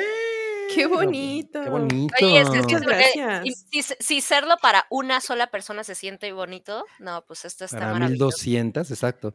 ¿Sabes qué voy a hacer? Voy a enmarcar esto y se lo voy a poner a mi mamá en el refri. Ah. Iba a decir, ¿qué es eso? Mamá, mamá, no terminé la prepa, pero mira mi Spotify sí, no mames. Miren, ríanse, es. pero el Juan Basurita es millonario. Exacto, exacto. Guácala, guácala. Bien, pues Mm. eso fue lo que tenemos que decirles a ustedes sobre la artista global del año Taylor Swift y algunas estadísticas de lo que mostró Spotify, que es la plataforma de música más escuchada del mundo. Y vamos a seguir con No Oye, pero, cállate. Luis, nada más te falta cerrar, es importante decir, y nada de esto sería posible sin Ujú. ustedes. Y el sótano es cuando baila y suenan sus zapatitos. Oye, sí, oye, por ahí alguien nos preguntaba cuál fue nuestro artista top en el rap de Spotify. Yo no he hecho el mío, sorry. Ah, ¿en serio? Probablemente de YouTube o una mamada así. Eh, el de Buches fue Oasis, eso sí me acuerdo. El, el mío fue Lana del Rey. El de Yameao creo que ni lo ha sacado, ¿verdad? Sí, pero, pero no, no les voy a decir quién. Ah, oh, a ver, a ver. No, No. Ya, ya, ya, ya, suéltenlo. Pues fue Taylor Swift. Ah, Karma is a boyfriend. Oigan, o sea, ¿vieron, ¿vieron ese? No, no sé qué tan meme o real sea el pantallazo, pero ahorita que ya me dice que su número uno fue Taylor Swift, que una morra subió cuántos minutos tenía escuchados de Taylor Swift y era así una mamada y estaba en el punto 00001% de fans cabrones de Taylor Swift. No Ay, mames. güey. Güey, ¿cómo vergas estás más arriba? Si ella decía, literal, desde que despiertas hasta que me voy a dormir, escucho esta morra. No, Eso es yo trampa, no eso soy, es trampa. no soy sí, ese nivel. No, obvio, obvio. Muchas gracias a Sergio Sánchez que nos pone en el mío, estuvieron en el número uno. Gracias, Caraj. Ah, Carajilles. Luis Gal dice: En mi corazón siempre son número uno. Babies. Muchas, gracias. gracias, Luis Gracias. Galay. Me saludas a tu hermana Gadot. Qué pendejo. Ahora vamos a pasar, vamos a pasar al siguiente. No cállate. Este está bien picante y candente. The Boys está en desarrollo. Un spin-off mexa. ¿Cómo ven ustedes? Pues no sé cómo sentirme al respecto, la verdad.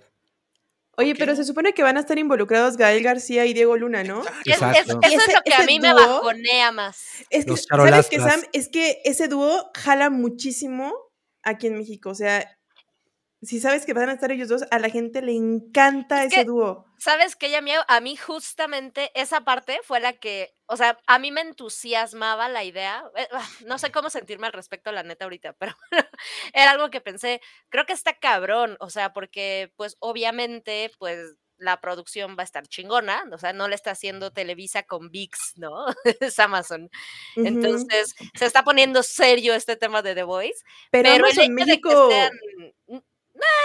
Pero el hecho de que sean estos güeyes como hiper mainstream populares y demás, así como la elección clásica, como si en los 90 fueran los Bichir, dije, puta, eso suena chafísima. O sea, estaría tan chingón como acá, ¿no? O sea, no es que sean unos eh, súper desconocidos en The Voice, pero la neta es que no son, mí- no son estos rostros súper acá. A, a mí se me hace que son más conocidos. O sea, más bien se me hace que tienen mucho poder de negociación en Estados Unidos ellos.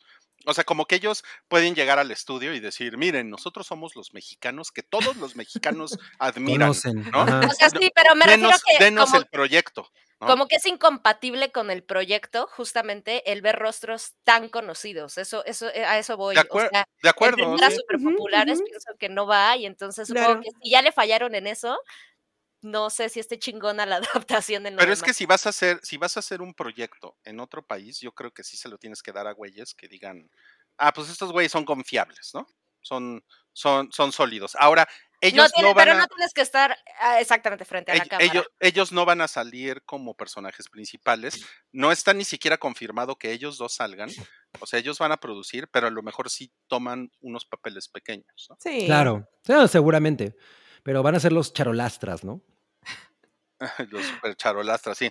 Sí, porque yo estoy de acuerdo con lo que dice Sam, que The Voice es para otro tipo de actores, ¿no? No es para que salga Tom Cruise, ¿no? Así en, en The Voice. No es, no es ese tipo de proyecto. Entonces sí, tendría que salir otros. Es una cosa bien cagada esto, porque yo tengo la percepción más bien de que tanto Diego Luna como, como Gael, especialmente Gael, no está súper bien parado en, en- a ojos del público mexicano. O sea, yo siento que él es considerado así como un paria del, del cine y del entretenimiento mexicano. Igual y no tanto como un paria, pero yo creo que aquí. No, o sea, Diego Luna siento que es mucho más querido que Sí, a él, ¿no? sí, estoy de acuerdo. Yo creo Pero- que a Gael le pasa lo que a Iñárritu. Es demasiado mexa para los gringos y demasiado gringo para los Qué gran comentario, definitivamente. ¿eh? Estoy muy de acuerdo con eso. Pero bueno, The Voice está haciendo spin-offs. Ya hizo una serie animada. eh, hizo el, el spin-off de Jim B, de Gen B, perdón, que le fue, pues le fue creo que bien. Y está, es entretenido, está cagado. Sí, está cagado. Y pues este sería otro, ot- otro spin-off. Y, y pues nos dimos a la tarea de investigar cómo serían estos superhéroes mexicanos de The Voice. Y tenemos aquí para ustedes varias opciones. Y vamos a comenzar con el Mm. mexicano maravilla. ¿Qué les parece? No. Justo yo estaba a punto de decir que me encanta que el hype tiene los recursos de inteligencia artificial y el, es- el cuadro pasado es- estaba como hecho con PowerPoint. Sí. Ajá, ¿Qué exacto. pasa? Este es arte de Mario Flores. Pero este, sí, pero este más bien sería Doctor Maciosare, ¿no? Ay, No doctor Maciosare, mames. Doctor César está Me chingón. encanta, ¿eh? Doctor, doctor Maciosare. Lo que pasa es que Capitán tiene... Maciosare, ¿no? Capitán Maciosare. Lo que pasa es que tiene una onda como de, como del joven, el joven mantequilla, ¿no? El de, el de Batman, ¿no? Entonces, Ándale, ándale. Claro. bueno, esa es una, esa es una opción. Eh, traemos más opciones. A ver, ustedes escojan. También por acá nos propusieron a Super Zapata. Ay, güey, está mamadísimo. ¿Qué tal, eh? ¿Qué No tal? mames, sí está cabrón. Y el jawline del Super, eh, del super Zapata. Me, lo imagino aventando su sombrero como el escudo de Capitán América. Ay, qué Ándale. chingón. No ma- Hecho, hecho de fibra de nopal por el poli. Ay, a huevo, a huevo. La fibra, la fibra, de, la fibra de nopal es nuestro, no, de nopal es nuestro adamantium. No, nuestro. No es Adamantium. No, es Vibranium, ¿no? Vibranium, vibra- sí, gracias. claro. Es Claro. nuestro Vibranium, sí. Oye, por cierto, yo creo que el doctor Maciosare podría ser, pero el, el villano, ¿no? Sí. Ándale, sí, sí. Con Ya llegó el doctor Maciosare. Sí, obvio. Con su chihuahua. No mames, el doctor Maciosare podría ser el doctor muerte. Ándale, ándale. Voy a contagiar a toda la población de la COVID. Chale. Bueno, tenemos, tenemos eh, ahora aquí una, una superheroína. Esta es Cuatlichic. No mames, sí me gusta Parece, una portada de algo que le iría terrible en Disney Pixar. Sí, ¿eh? Sí, de hecho. Pero mira, este podría ser eh, un papel interpretado por Melissa Barrera. Pens- pensé Claro. que ibas a decir, ¿cómo se llama? La de Roma. Este, ¿De Yalitza. Yalitza? Clarita de Aparicio. No. Yalitza, sí. No, pues esta tiene más cara de Melissa Barrera que de Yalitza. Ok, Sí, de acuerdo. No, pues miren, ese es Cuatli- Cuatlichic que tra- trae su zarapito. ¿no? No, y trae su poder, ¿no? Ella sí tiene No trae un superpoderes. zarape, trae una capa. Es una capa zarape, ¿no? Ah, Ca- Bueno. Carape. zaracapa. A lo mejor es como la del Doctor Strange, ¿no? Que anda así. Al- alguna comunidad la va a demandar por apropiación cultural. Puta, seguro, seguro, porque esta madre está así. Ya, ya, ya caché como tres estilos distintos. Ajá, sí, en una sola cosa. Aguas. Ya, Así. Nos puso aquí Damo Nachón, mamá lucha No prehispánica. mames, sí, súper sí. Sí, está cabrón, ¿eh? Y también nos pusieron aquí Cuatlichic y su esencia. Ah, No. no, pero, pero esos son, esos son gringos, esos son gringos. Tenemos, tenemos dos más. El, El, el el, poncho del destino, dicen. no mames. el poncho del destino, qué chingón. Pero Tenemos dos más para acá. Este es Guerrero de Sol. Este parece como villano. No, pues, es, es no, como se ve demasiado. eh, ándale, es como Colossus, sí. No, a mí, a mí se me hace que es como el Winter Soldier. Ah, también, ¿eh? También es Sí. como... Sí. O sea, tiene, su, tiene su armadura prehispánica. E- este de sería ar-. Artesanía Man. Ina- encanta. Inaman. y Naman. Ay, güey. Oye, ya, no- ya nos pusieron aquí que Bien. Cuatlichic te arroja chicken nuggets. Ah. Te arroja pescuecitos de pollo. Pero además lo avienta con la cadera. No, no mames. Y nos pone aquí Darian Martínez, que es como un Thor maya. Sí, no, pues está, azteca, griego, no mames. este sí está muy guapo, ¿no? ¿Quién sería? aquí? No, pues. no, este, pues Verástegui. Ah. No. tu, no- no. tu novio Verástegui, cabrón. No, no, bueno. Qué chingón. Bueno, vamos al último. El último que traemos para ustedes hoy es Godín X. Ah. Eso. E- Eso sí es, eso sí es como de The Voice. Los otros, la verdad, es que son como un intento muy fallido. Sí. Este sí me convence para verlo en The Voice. Godín X. Súper sí. Pero. ¿Cuál más es tu superpoder? A las, a, las, a las cinco y media de la tarde sale a sale a enfrentarse al tráfico de, de periférico y a cazar villanos. te- termina los Excels de un mes en cinco minutos. Gran, gran superpoder. Sí. Corrige estados de cuenta más rápido que Excel y, sí. y COE. No, pues no mames. No, pues definitivamente podemos hacer más. Si ustedes tienen más ideas, mándenlas. eh, pues mándenlas ahí por, por eh, X antes Twitter o por Instagram o pónganlas por aquí también en los comentarios si quieren que hagamos más ejercicios Sí, con, este- con Mareo Flores, quien fue el ilustrador. No, no es cierto, no fue Mareo. De hecho, él odia la inteligencia artificial como bueno. No, hombre. Eh, sí, Este más bien sería algo de fierro viejo que venda man, ¿no? Ah, estaría bien chido. Eso A, estaría bien a chingón. mí, a mí me gustaría conocer, ahí pongan ahí en el chat, este, a quienes ven en el cast Mexa. Sí, Ajá, sí, sí. exacto. Ya por ahí estaría. pusieron que Eduardo Yáñez, ¿no? Con su super cachetadón. Ah, no sí. mames. Al. Faitelson, imagínense un cameo de, de, de Faitelson. ¿Qué tal este? Avienta Avi- toppers radiactivos. que llevan meses en el refrigerador. sí, exacto, no mames, guapo. Y nos pone Abraham Díaz con bono de puntualidad como ataque final. Ay, qué increíble. Y nos pone Moss que todas sus armas son de yoyo como su porta credencial. Ah, Ay, claro, no. para que no las pierda. No manches, sí me lo imagino aventándolo como estrellas ninja el gafete. y regresando. Y Ay, güey, nos descubrió Ariel Martínez. Dice, estas las hizo Mairo. Airo Flores. Sí. No mami. No mames. No, que Mario no esto. Qué chingón. Ya Muy le bien. quitaron el trabajo. Ya, eh, ya, eh, gracias. Bueno, vamos a pasar a, nu- a nuestro último No Cállate del día de hoy, que es esta noticia medio boba. Es una señora que se llama Sabrina Carpenter y grabó un video musical en una iglesia y que me corren al pacorro. Oye, sí. Cor- ¿Al pacorro? al sacerdote. Sabrina Carpenter, además, o sea, Ajá, la de. nada la- más, eh, no, no, pa- para aclararle al señor, le estuvo abriendo a Taylor Swift. Ajá. Sí, sí, sí, sí, sí, lo La verdad es que es bastante popular. Hay una serie, por cierto, en donde ella sale, no sé si es de sus principios. Ella participó en el reboot de eh, Boy Meets World, Cory Matthews, no me acuerdo cómo se llamaba en español. Eh, ella participó en el reboot, no era hija de Cory Matthews, pero era la amiga. Y la verdad es que está muy cabrón en Estados Unidos cómo escuchan a Sabrina Carpenter. O sea, es, Sí. es, es una artista bastante, bastante reconocida. Conocida. Este es el video de Feathers. Y bueno, sí, en efecto hizo esto, hizo esta. Pues parte de la grabación estuvo hecha dentro de una de una capilla o de una iglesia en Brooklyn y pues que agarran y que nos corren al párroco por haber dado el permiso porque pues decían que, que en el video, el argumento fue que en el video salían cosas pues como fuera de lugar, ¿no? Y yo la verdad es que vi el video y para nada me pareció, pero además el momento en el que ella sale en la, en la iglesia es súper pequeñito.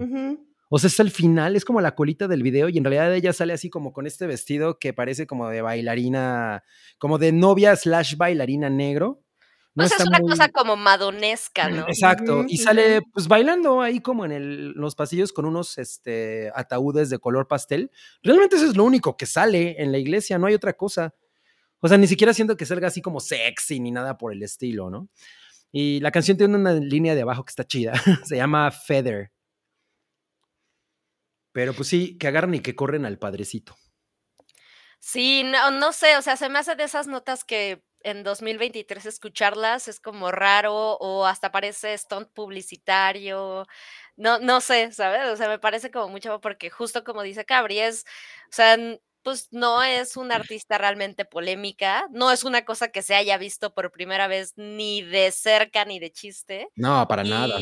Pues supongo que el escándalo es que a la comunidad no le dio gusto que el güey, a lo mejor el, el padre se robó el dinero, ¿no?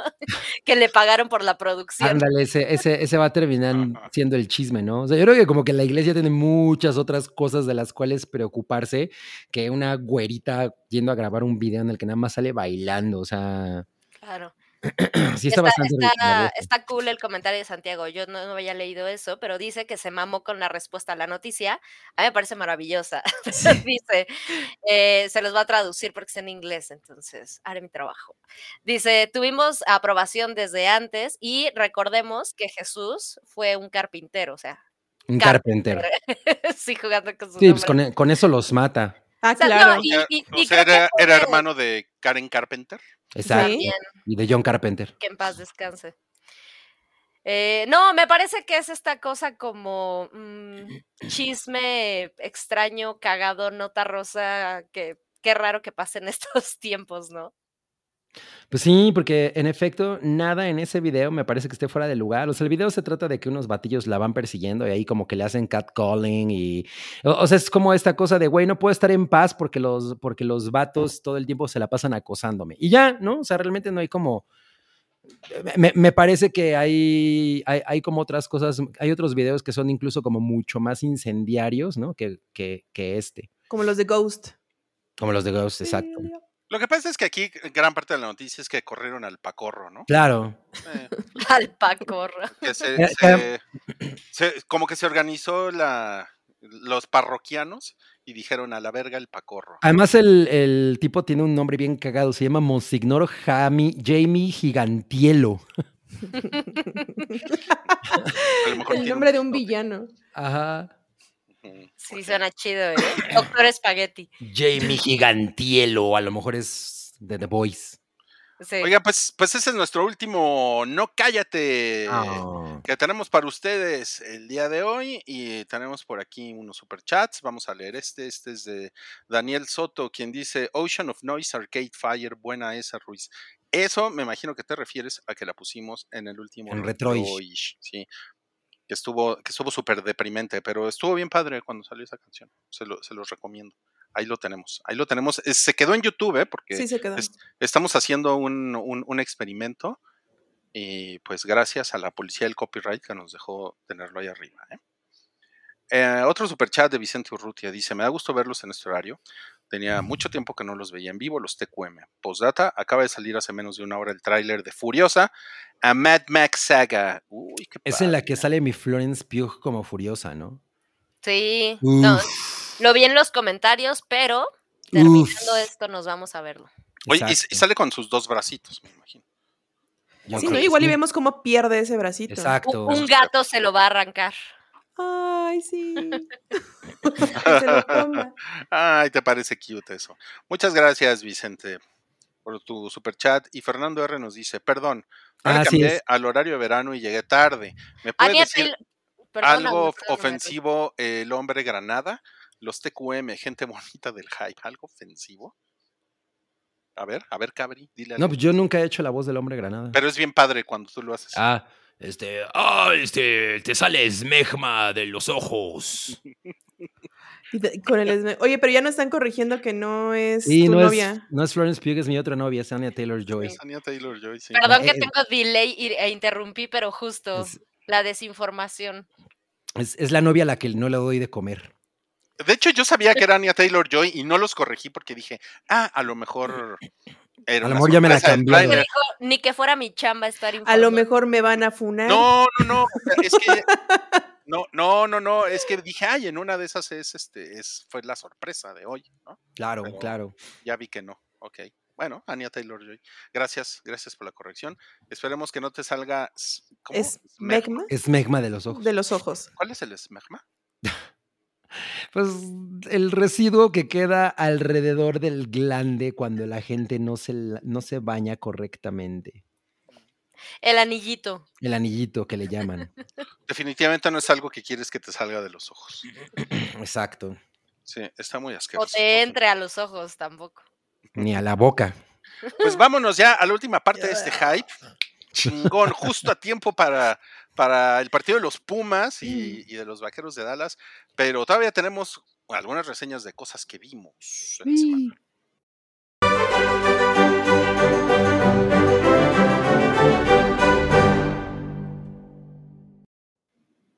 Y vamos a comenzar con David Holmes, El niño que vivió, que es un documental que está en HBO Max y nos va a platicar ya Miau. Sí, fíjense que eh, la semana pasada me eché este documental que está en HBO. Eh, ya lo había visto anunciado y sí me llamaba mucho la atención. Y este, bueno, a, a grandes rasgos, pues el documental es de, de, de este señor que vemos aquí eh, a la derecha, que es David Holmes, quien em, fue el doble de riesgo durante toda la saga de películas de Harry Potter de Daniel Radcliffe, o sea, desde que era un niño, ¿no? Entonces, em, pues el documental nos va narrando cómo es que él empezó en este mundo de los Stones, porque empezó desde muy, muy joven, o sea, de la misma edad que Daniel Radcliffe. Em, empezó, y siempre tuvo como esa inquietud de ser eh, doble de riesgo, era súper atlético, estudió, este, o sea, se la sabía muy cabrón, ¿no? Mucho, este, ¿cómo se llama? Em, ay, se me fue. Espera. Como de este deporte olímpico, Ajá. Como Eh, la- acrobacias y todo de eso. No. Ah, Así De como gimnasia. Ándale, Gimnasia gimnasia. Estudió gimnasia durante muchos años y empezó en este, en este mundo, ¿no? Entonces, había salido ya en varias películas él como extra, pero este fue como el primer papel importante que él llegó a tener en Hollywood. Y bueno, obviamente pues hacían que se pareciera al actor durante todas las etapas de su vida. Y bueno, eh, de este documental es productor ejecutivo Daniel Radcliffe. Hoy está bien chaparrito. Este... 1.65, está más chaparro que tú. Sí. Y podemos ver como la, pues la amistad que llegaron a hacer ellos dos, porque como se conocieron durante tantos años, o sea, de verdad, este morro estuvo con él todo el tiempo, hizo todos los stunts, era el único que hacía los stunts de Harry Potter. Y también, eh, pues nos explican que cuando estaban haciendo todas estas películas de Harry Potter, realmente eh, el mundo de los stunts estaba como muy nuevo, estaban investigando como muchas cosas de las que se podían hacer. Y pues pasa un accidente en la última película de Harry Potter, que es cuando dejan a este, pues a este hombre paralítico, ¿no? Entonces, Oye, obviamente, ¿en, en cuál escena fue, sabes?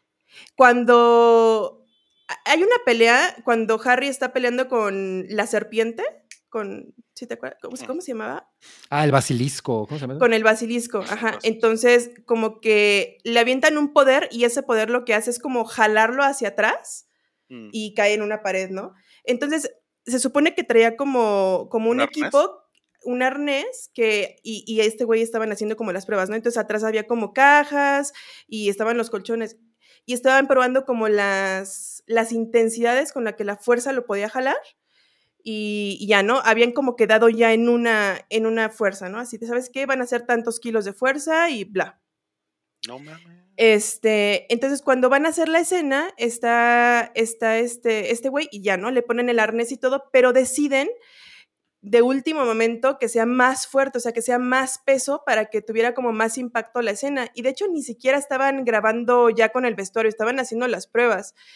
Y fue el momento, y de hecho eso no te lo muestran a cámara, o sea, en el documental esa escena no se ve, porque todo te están mostrando como los, los videos de archivo, pero esto no lo muestran que es cuando ya lo hacen, lo jalan y, y él, él te va narrando qué es lo que siente, ¿no? Y te dice que pues está él ahí, que ya siente el arnés, pero que en el momento que él siente el jalón, o sea, desde ese momento él supo que algo estaba mal porque sintió como se le jalaba como toda la espina y ya cuando él llegó a caer a, pues, al- como las cajas y los colchones, se dio, o sea, él sintió que se había roto el cuello. No mames, qué horror. Nos están Horrible. poniendo aquí que, que no es el basilisco, que es Nagini, porque el basilisco es de, es de la segunda película. Es sí. como una víbora el basilisco, ¿no? Na- Ah, es cierto, y sí, es es- cierto, es Nagini. Sí, porque el es- basilisco lo matan en la segunda película. Ajá, y es sí. de la primera de, de, de Deadly eh, Hallows. Deadly Hallows. Sí, Ajá. es, Las fue la reliquias de la muerte. Las reliquias, Las reliquias de la muerte. Sí, sí, sí. Entonces, este, pues, él está narrando todo eso, ¿no? Y las personas que estaban ahí a cargo, porque además habían muchos otros compañeros de él que también son Stones, eh, bueno, que eran Stones de, pues, de otros actores y así. Y te lo narran y es de verdad súper, súper cabrón, súper emotivo porque te lo están diciendo y te lo están diciendo con lágrimas en los ojos. O sea, de verdad que fue un evento muy cabrón para ellos y pues la producción tenía que seguir. Entonces tuvieron que seguir grabando este, las escenas con los Stones, las escenas con los actores. Alguien más tuvo que sustituir a este güey para que fuera el Stone de Harry Potter. Em, pero además, o sea, nos, durante todo el documental nos están explicando, más bien nos van mostrando cómo, cómo fue este duelo para él, para David Holmes. Este, desde el momento que pasa eso, cómo pasa la rehabilitación, cómo empieza a cambiar su vida, cómo las personas cambian con él. O sea, que todo de verdad se le empezó a venir para abajo, ¿no? Y todo el tiempo estuvo también ahí junto a él este Daniel Radcliffe. Eh, y a raíz de eso, y yo creo que eso es lo importante, porque tal vez el, el documental dices, ah, pues está bueno el chisme, ¿no? Y- o, o por qué sería bueno ver este tipo de documentales. Y es bien importante porque a partir de eso sí se marcó una pauta muy importante en el mundo de los Stones. O sea, todas las personas y todo el equipo de Stones que participaban con él empezaron a implementar nuevas cosas, eh, movimientos controlados, que ese tipo de movimientos que son en los que van a jalar a los actores sean controlados por máquinas para que la fuerza siempre sea la misma. Entonces, sí marcó como un parteaguas Mm, en el mundo para estas personas.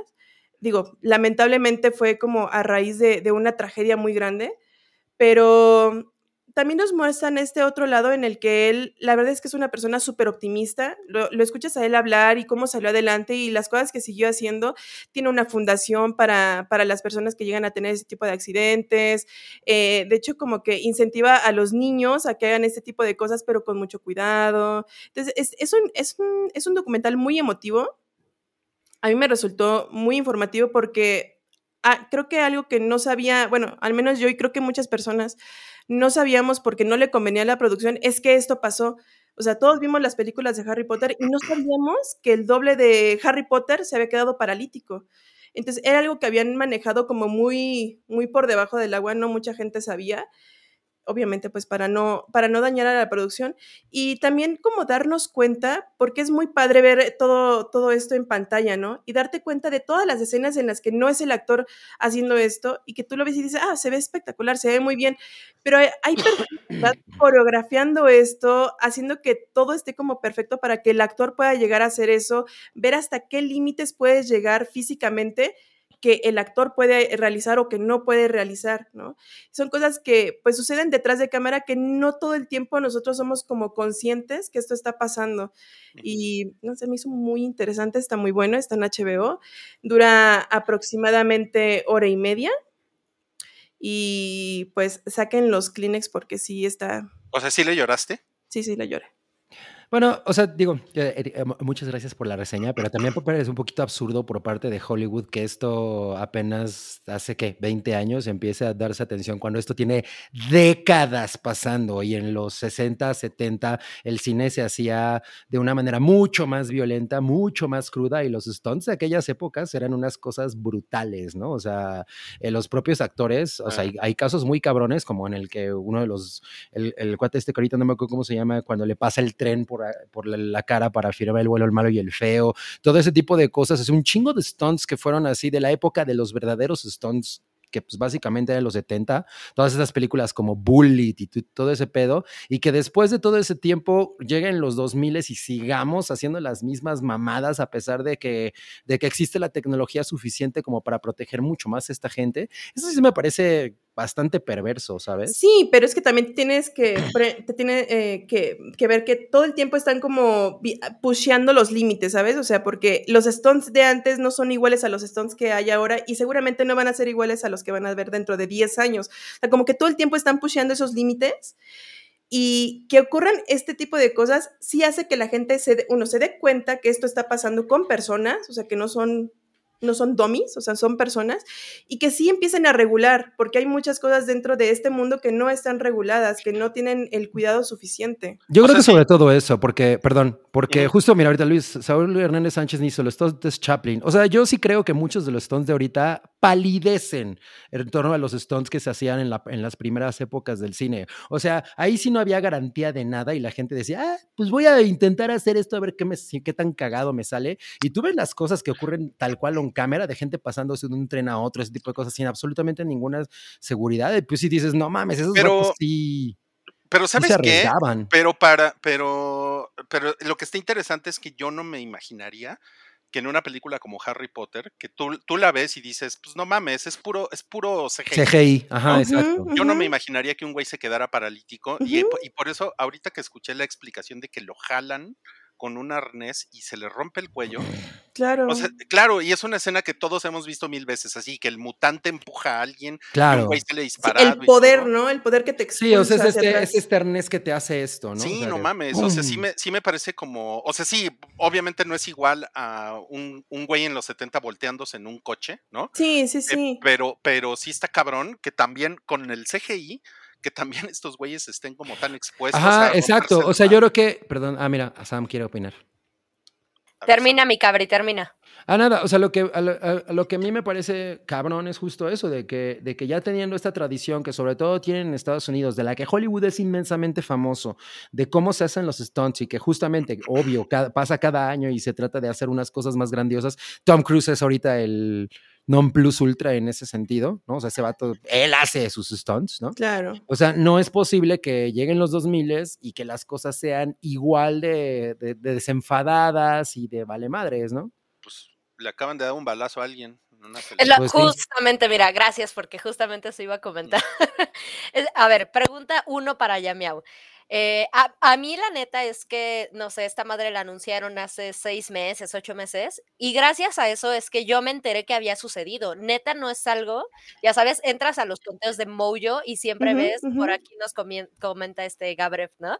Eh, el, el del exorcista, el de Apocalipsis ahora, ¿no? Que dices, no, no mames, pero bueno, ¿cuándo sucedió, no? Incluso este Superman, ¿no? O sea, todas estas madres que... Esta, o sea, genuinamente neta, yo me enteré de esta madre y, y- y lo digo no porque pues yo sea una eh, es- experta en esto, pero creo que quienes estamos en este mundo son como cosas que muy fácil se saben y se hacen escándalos, como lo que está enfrentando Claro. Alec Baldwin, ¿no? Ahorita. Ah, exacto. De- ha- hay una madre, o sea, porque justo es, es una mamada el hecho de que, no sé, puta, del 70 para acá se pueda seguir muriendo gente de esas formas, ¿no? O sea, obviamente como en cualquier todo hay un riesgo, pero, pero en películas como Harry Potter, donde tenemos al Harry Potter de plastilina jugando Quidditch, dices, ¿por qué vergas a alguien le pasó eso? ¿Hay en algún punto, como en el documental, que hablen de esto? Porque yo estoy segura que así fue, que lo intentaron ocultar o algo, o cómo como que se apropian del, del desvergue que se hizo. No, más bien es este, y eso te lo platica pues al que le pasó, ¿no? Que es este, ¿cómo se llama? David Holmes. David Holmes.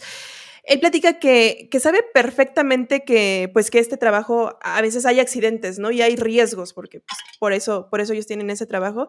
Y que lo que él explica es que se le- no se le hacía justo hacer un desmadre, o sea, o demandar o hacer un desmadre para desprestigiar esta producción de la cual él había sido parte por muchos, muchos años porque sabía que había sido un accidente, o sea, genuinamente había sido un accidente, que no había estado en las manos de alguien o que haya sido perversamente planeado por alguien. Yo creo que él lo toma con una filosofía, pues buena, porque te hace no tener como rencores por este tipo de situaciones. Es, es muy complicado, pero creo que él lo manejó como de una muy buena forma. Y eh, precisamente es por eso que esto no, no se dio a conocer y no explotó, porque fue decisión de él no, no armar un desmadre. Órale, o sea, llevarlo discretamente. Ajá, Yo diría yo que le esperaba que... alcanzaron, le alcanzaron al precio. Es probable, porque yo, yo esperaba el momento en el que dijera, no, pues entonces demandé a la producción y bla, bla, bla. No, no se menciona, pero también él dice que, que no quería afectar el trabajo de nadie, porque también de este trabajo no solamente dependían pues todos los actores, ¿no? Sino todos sus compañeros stunts, que pues de eso viven, ¿no? Y él no les quería pasar a joder la vida a todos ellos, estando tan cerca de finalizar ya las producciones de estas películas. Y es un buen movimiento de, de relaciones públicas. Sí, de Warner, porque este documental está saliendo en una plataforma de Warner, Harry Así Potter es. es de Warner, ¿no? así es. Y que esté Daniel Radcliffe también participando en el documental, o sea, o sea, siento que lo han, parece que lo hicieron bien, ¿no? Y se ve porque, o sea, ves la relación que tienen ellos dos, se ve que genuinamente son compas, porque pues convivieron muchísimos años, o sea, se ve que nunca han dejado de tener este contacto. Pues qué chido. Claro. Sí. Pues sí, es, sí. es- es un mundo bien padre y nada más quiero re- re- eh, retomar el comentario de Santiago Caballero que me encanta que dice en Twilight Zone, The Movie hubo, hubo decapitados en un accidente con un helicóptero. Bueno, yo siento que es, Y eso sí se supo. sí, eso es un stunt diferente y además fue el stunt que, que, creó un gap en la relación entre Steven Así es. Spielberg y John Landis, muy, muy cabrón, porque esa película la produjo Spielberg. Porque Ujú. decapitaron a alguien. Ajá, porque hasta en las películas de Spielberg sale herida la gente, Milik. Pues es No, que y sí, además o esto sea, desencadenó el tema de los horarios para los niños Ajá. y todo. O sea, es que justamente es eso, o sea, que tengan que suceder estas tragedias para que marquen precedentes, para que empiecen a haber eh, regulaciones para estas personas, ¿no? O sea, porque para los actores sí están sus horas de que deben de filmar y todas las cosas, pero para estas personas que están detrás de cámaras y que de verdad se están llevando como toda la chinga, no hay suficientes regulaciones. Sí, que yo creo que eso es lo importante, ¿no? Porque finalmente, o sea, también uno pensaría, bueno, pues si estás en ese trabajo es porque sabes a lo que te tienes, ¿no? O sea, es como, Sí, como alguien sea- que se dedica a echarse de paracaídas.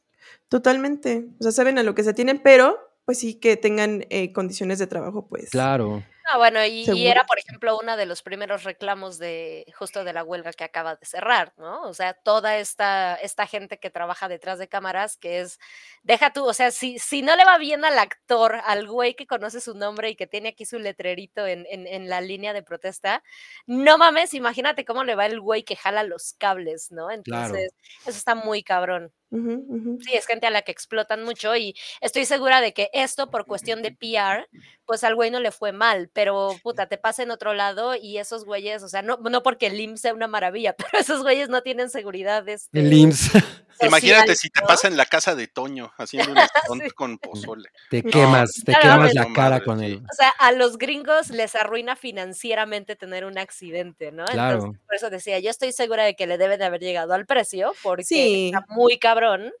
No, y te eh, das cuenta cómo vive él y de, claro que ha tenido ya muchas intervenciones, este, todas las atenciones, se ve que necesita una persona 24 horas, o sea, todo eso y cómo vive, te das cuenta que todo eso Sí, cuesta mucho Tiene un dinero. apoyo financiero, cabrón. Tiene un apoyo financiero. Se Qué ve bueno. que el- a este güey le han estado financiando todos sus temas médicos. Pues qué bueno, menos mal, ¿no? Pues sí. Menos mal, o sea, bueno. Pues bueno, está en HBO Max David Holmes, El niño que vivió, que es una referencia a, a los libros de Harry Potter. Ajá, ajá. Creo que es el primer capítulo, ¿no? Es el primer capítulo. Así se llama, sí. Y vamos a pasar a nuestra siguiente reseña, gracias Yamiao. Esta reseña es Sam se, se rifó por todos nosotros y ha estado viendo el juego del calamar, el desafío en Netflix, es el reality. Ay, güey, a ver, a ver, Sam. ¿qué tal? Échale. No mamen. Ese sí fue así como les decía hace ratito que eh, era la película como, como Lola o Lucho cuando vomitan y que se comen su vómito. Así me he sentido con esta madre, pero medio obligada. Quiero, quiero que sepa que con todo el cariño del mundo la, la estoy terminando porque no me lo estoy pasando nada bien, nada bien. O sea, está muy cabrón. Hice, sí saqué algunos puntos positivos. Ahorita si quieren les cuento cuáles creo que son las ventajas, pero bueno, esta madre es el reality show de Netflix, obviamente, que debo hacer aquí disclaimer 1 y 2. Uno, yo sí tengo un prejuicio muy cabrón con Netflix. O sea, la verdad es que para mí ya mi relación con Netflix es como en la escuela al güey que siempre le dices, cállate, a ti no te sale. no mames, Netflix para mí hace las cosas normalmente mal y estoy muy predispuesta a, a, a A criticarle, sí. Eh, pero a nivel producción, la verdad es que no está nada mal. Eh, y la otra es que yo me vi completa la serie de El juego del calamar, o sea, la, Ujú. la coreana, la de Netflix, y la verdad es que no soy completamente fan. O sea, la vi completa, me pareció interesante, nos la pasamos así, o sea, vi los episodios, todo chingón. em, pero jamás entendí el fenómeno en el que se convirtió, ¿saben? O sea, jamás, jamás lo he entendido. Y entonces de ahí creo que para mí es cosa como de, bueno, pues es el fenómeno Netflix eh, y como entregando cosas muy diluidas, o sea, porque creo que el juego del calamar es como la versión ultra diluida de, no sé, una exposición de temas tipo parásitos, ¿no? Lo que pasa con la sociedad coreana, etcétera, las exigencias, y que creo que está muy cagado que eh, a lo mejor eso tuvo que ver con el éxito del juego del calamar, que eh, las culturas latinas se pueden identificar mucho con esto, ¿no? Con esta madre de, no es lo gringo en donde el trabajo te da estabilidad y demás y lo que quieren vender. Entonces, bueno, dicho eso, eh, aunque yo no fui muy fan de la serie, la verdad es que creo que tiene esas cosillas que son rescatables, ¿no? Eh, representa bastantes aspectos interesantes de cierta sociedad. Eh, como buena serie coreana, obviamente está muy balanceado el drama, ¿no? O sea, hay muchísimo drama junto con estas cuestiones medio, pues, existencialistas, etcétera. Entonces, no me parece que sea una gran obra el juego del calamar, pero al menos hay ciertas intenciones detrás de, de, pues, de la serie, ¿no? Eh, y bueno, esta cosa es la versión reality show, el concurso es así como de el juego del calamar, el reto. eh, y literal es- son estas 460 personas que entran, o sea, muy parecido a, a- a la serie, entran en este juego y están compitiendo tal cual como en la serie, pues por todo este dineral, ¿no? Que son, me parece que son 100 mil dólares por persona, son 4 millones 600 mil, algo así. Algo así. ujú.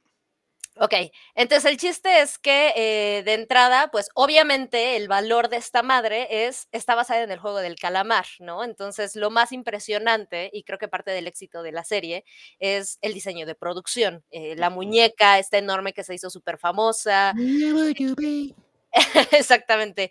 Junto con, eh, pues supongo esta cosa que, les digo, es como entretenimiento diluido, es como ciertos géneros eh, llevados para, para gente que no es muy asidua de- del género, ¿no? Entonces, había algo de shock, ¿no? En la serie, El juego del calamar. Eh, cosa que es pensarías que no es muy difícil de replicar en un reality show, pero no va a ver, no funciona para nada. Entonces, tal cual lo, lo intentan replicar, son casi 500 personas. El primer juego, no, no les voy a dar spoilers por si de verdad quieren entrarle al reality show, cero recomendado, pero si son de quienes les gustan estas madres, por supuesto que no les voy a dar spoilers de... O sea, ¿no, lo, ¿no los matan? Ahí voy, espérame, no mames, ahí voy. Yo, yo, yo esperaba que sí los mataran. Miren, encontré muchas formas de, de, o sea, busqué varias formas de terminar porque son siete episodios, o sea, me falta ver el último en donde veo quién gana, ¿no? Y pues lo voy a ver porque, por, por ustedes y porque ya llevo siete episodios, pero está muy cabrón que dije, a ver, a la hora de la comida me da hueva, para desayunar tampoco. Descubrí que la mejor forma de verla era antes de dormir porque me aburría tan cabrón que yo que sufro de insomnio, de repente me quedaba jetona con los episodios corriendo y ya el otro día me regresaba, etcétera. Hay una madre que creo que es lo más complejo de este producto, que es que es demasiado cringe, o sea, es demasiado incómoda como para que te dé risa, porque ahorita, como decías, Rui, por ejemplo, Ujú. En el primer reto, que es el de el- el- lo más clásico del juego del calamar, que es esta cosa luz verde, luz roja, la muñequita que se voltea, pues es cuando están todas estas 460 personas Ujú. Em, hay momentos muy cabrones en donde diría que a la producción le debe haber, le debe haber costado mucho trabajo, puta, sacar algo interesante que grabar, porque no va a- O sea, hay una morra que llora, o sea, literal la, la frase es así, se pone luz y entonces, Ay, se le No. fue el audio a Sam. Se murió el audio de Sam. Por andarle pegando a la laptop, ¿ya ves, Sam? No. Hola, hola, No, no te oyes. ¿Qué se onda? No, Sam. Yo quiero saber cómo los matan. No. No mames, justo cuando nos iba a decir. Es- en- lo que pasa es que es una, una reseña para Patreon. Tienen que suscribirse a Patreon para terminar de escuchar la reseña. A ver. A ver, ahí me Ah, ya, sí, sí. Sí. muy bien, muy bien. Ok. Ok, Bueno, entonces, ¿cómo los matan? La, prime- eh, la, la primera escena de drama es esta mujer, porque además el, el reality show tiene esta cosa de que se toma muy en serio, porque intenta replicar la serie. Entonces, la primera escena, eh, el primer juego, hay una mujer que se queda en posición como de cuclillas y entonces, literal, así hacen como el corte, le hacen el close-up y empieza a llorar y dice, "Ah, ¿por qué me quedé en cuclillas? ¿No? Y pone la música súper dramática y entonces empiezan a moverse y es cuando, como en el juego, eh, pues es, ah, ok, a ver quién se movió, ¿no?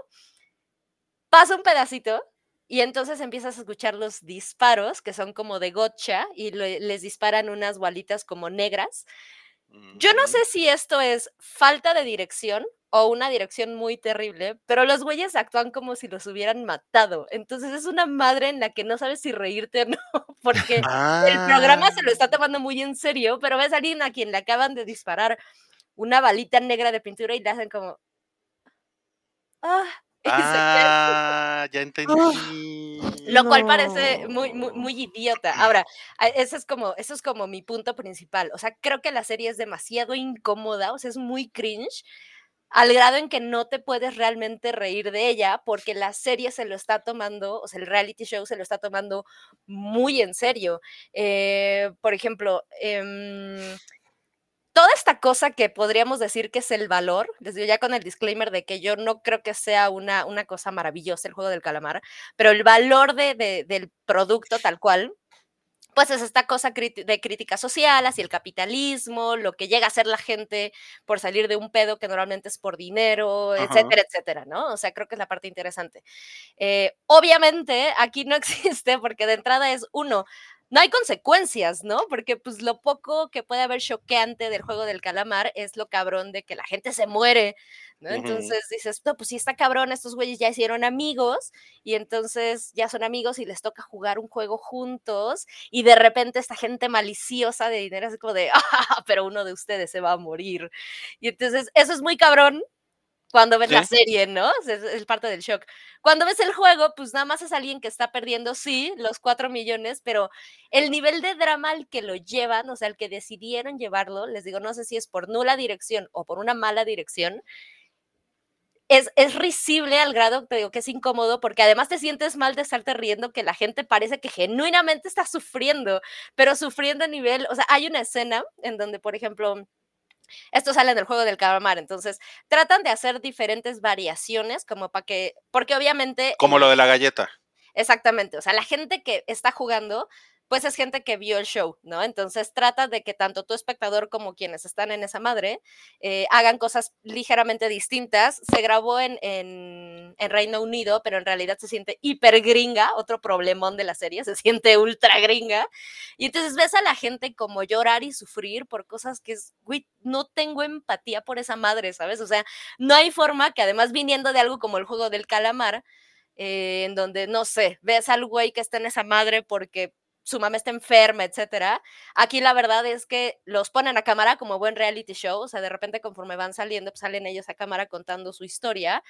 Y puta, son problemas blanquérrimos, o sea, blanquérrimos al nivel de, no importa si son migrantes, la verdad es que hay cosas que dices, ok, no puedo empatizar. Entonces está cabrón que de entrada no hay consecuencias, como en la serie, porque nadie se muere, pero además te valen madres absolutamente todas las personas que Mm. salen y hasta te dan ganas de reírte de lo que está platicando como un problema, pero al mismo tiempo no puedes porque los güeyes genuinamente le están sufriendo para lo que te están contando. Entonces queda como esta mezcla entre parodia y, como una activación corporativa de vamos a trabajar en equipo, de dices, güey, es obligatorio y tuve que ir, pero me cagan todos los que están aquí.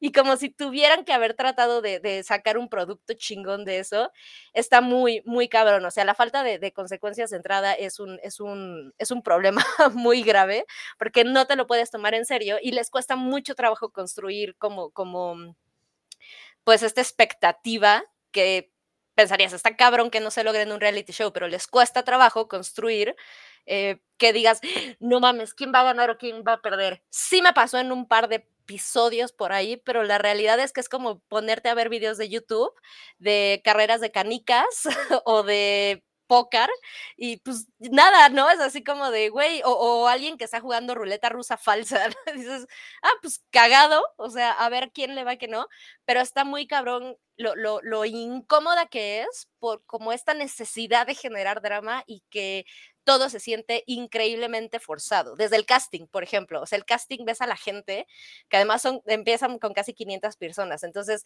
te das cuenta de que castearon gente que toda luce como, ya sabes, increíblemente o de género neutral, o esta persona es hiper excéntrica, pero al final es, pues lo viste tres segundos. O sea, todo se ve que está como, muy forzado y se siente como una traducción de redes sociales a un programa, ¿no? En donde la gente habla de lo mucho que sufre. eh, e- está muy cabrón. O sea, hay una escena en donde hay una mamá y un hijo enfrentándose eh, y es terriblemente dramático, ¿no? Pero yo no podía, o sea, decía, güey, no me debería de reír. De entrada porque no es, o sea, no, no está hecho para que sea gracioso, ¿no? Pero además los güeyes están genuinamente sufriendo y el hijo le dice a la mamá, o sea, los dos están hablando de canicas y entonces como de, bueno, mis bolas pudieron más que las tuyas, una mamada así, dice, güey, ¿por qué nadie se está riendo de lo que acaban de decir?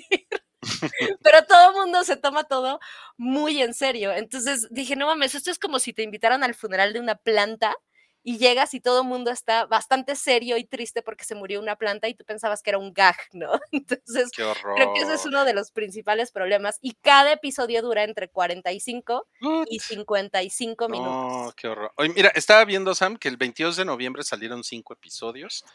Eh, ayer salieron cuatro episodios, o sea, van nueve. Y el gran final va a ser el 6 de diciembre. O sea, ¿sí, sí vas a acabar de verlo?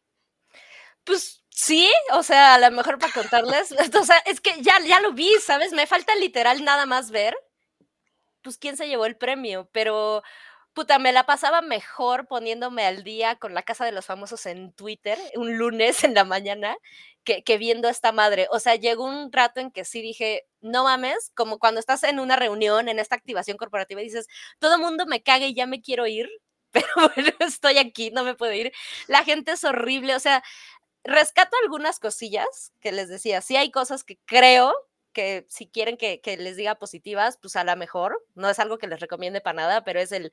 Esto un poco interesante ver de entrada como esta brecha generacional de cómo se comporta la gente, ¿no? O sea, ves que la gente más grande está bien marcada su forma de pensar y la gente como más joven, eh, por eso decía que parece una réplica como de redes sociales, ¿no? Traen como, como su onda. Eh, está interesante que empiezas a ver cosas que no se ven en la serie, que la gente platicaba un poco en redes, ¿no? Como el de, güey, ¿por qué no hacen todos un equipo y se dividen el varo? Les va bastante bien si se dividen el dinero entre todos, ¿no? Entonces esa parte está un poquito interesante. El nivel de producción está chingón, o sea, le metieron dinero, por supuesto que se ve bastante, bastante bien. Eh, y la, la, otra, por si lo quieren ver, es si tienen a alguien, o sea, esta, esta creo que es un producto perfecto, si tienen a su alguien significative y están sentados viendo la tele, tomando cervezas y hablando mierda del programa, probablemente si tienes a alguien más es muy cagado reírte de esto, pero está muy cabrón lo en serio que se toma para lo mierda que es. Ok, ok. Bueno, pues esa fue la no recomendación de Sam. Muchas mejor gracias, vean, Sam. Mejor vean el capítulo de Mr. Beast, que lo hace en 28 minutos. tiene 538 millones de views y lo hizo inmensamente más interesante. No mames, qué cabrón. Ok. No, No, pues no miren, entonces tuvimos no recomendación de Sam y una recomendación de Yamiao para que mejor vean a Mr. Beast. Y pues, y pues gracias, Sam. Ahí nos cuentas cómo te fue con el con el A ver, ¿quién ganó? Final. les va a decir Pobrecita. quién ganó y les va a valer madres. Con el, con el final. ah, No, Como a mí.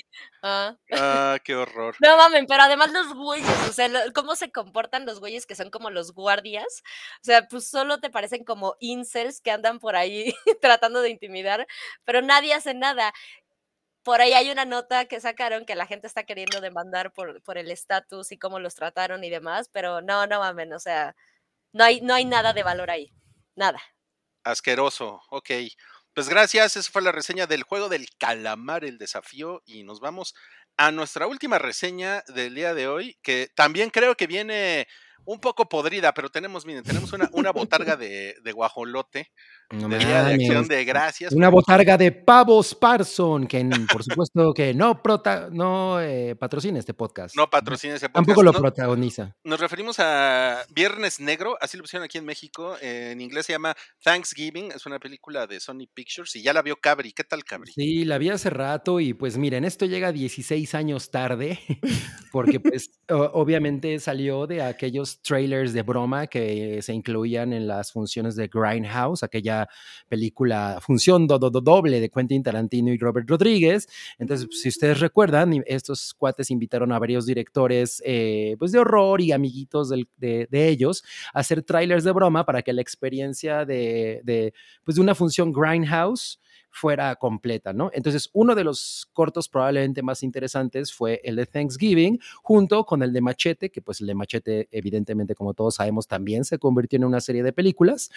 Y a mí este, el Thanksgiving, siempre se me pareció de los mejores. O sea, yo creo que eh, Machete y este, a mí yo decía, no mames, si hicieran una película de eso, estaría muy ahí. Y el día de hoy estuve muy ahí y me arrepiento.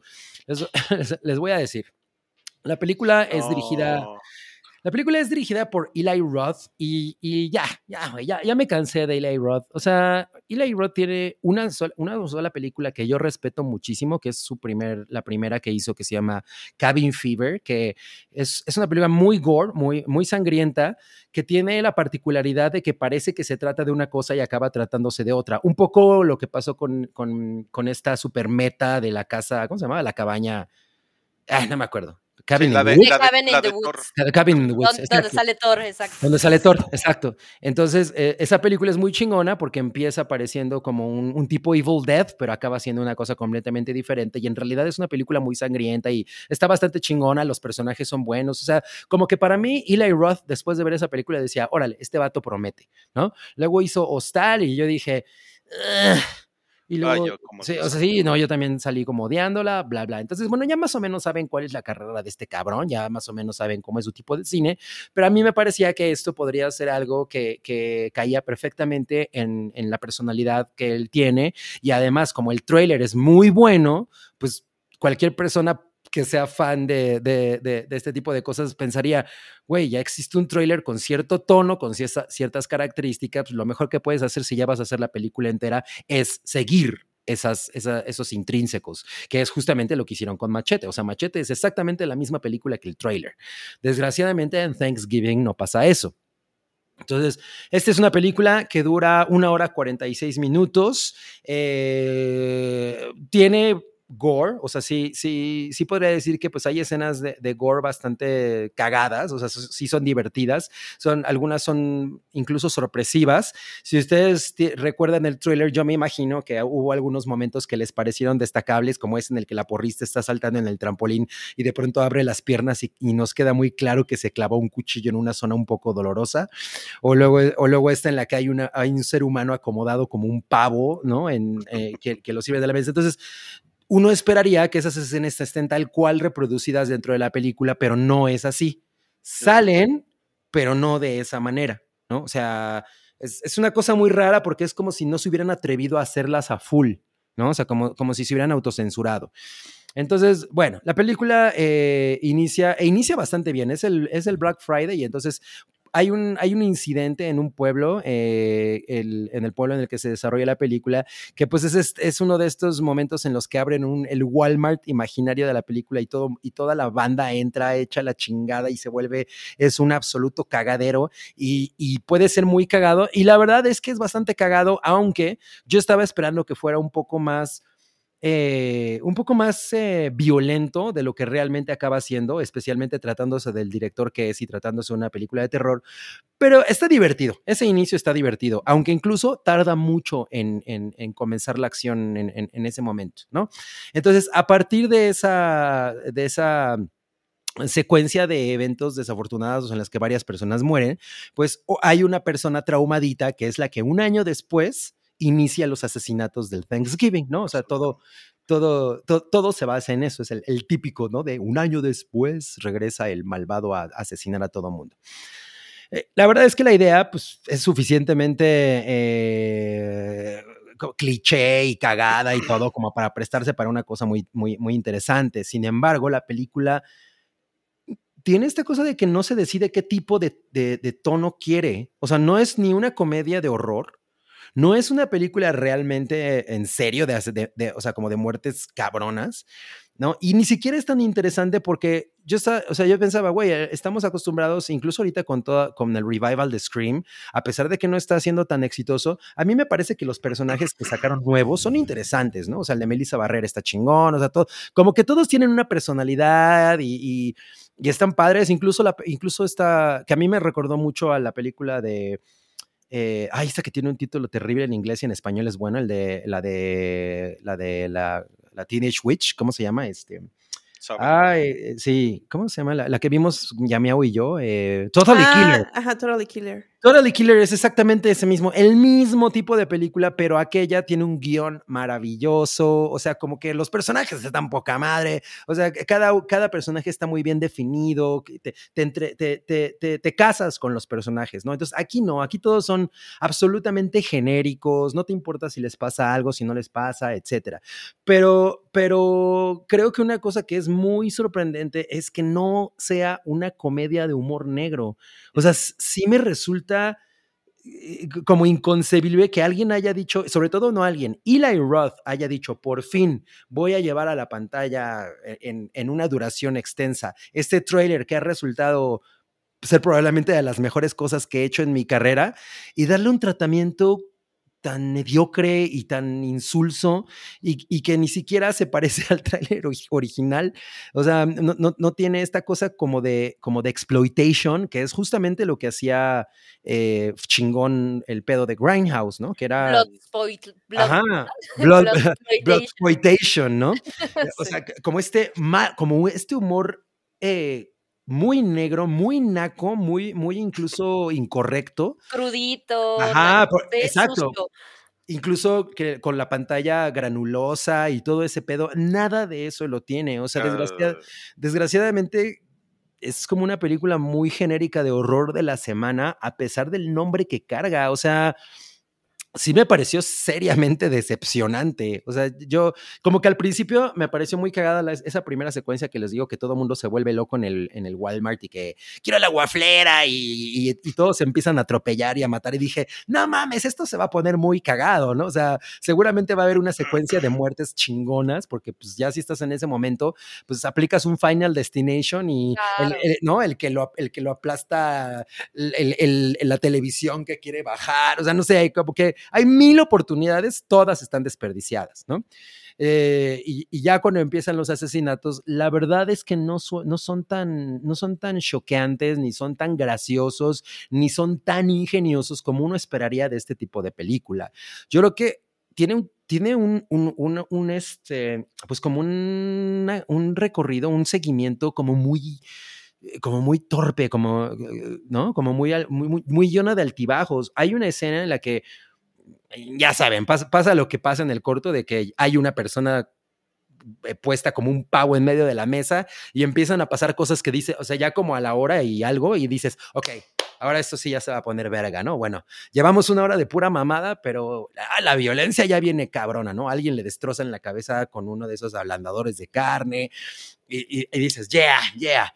Y, y como que esa escena pasa, pasa muy rápido, parecería que es el punto final de la película y no. Entonces de vuelve otra vez a convertirse en una cosa súper aburrida, ¿no? En, en- en la que sale, ¿cómo se llama? McDreamy.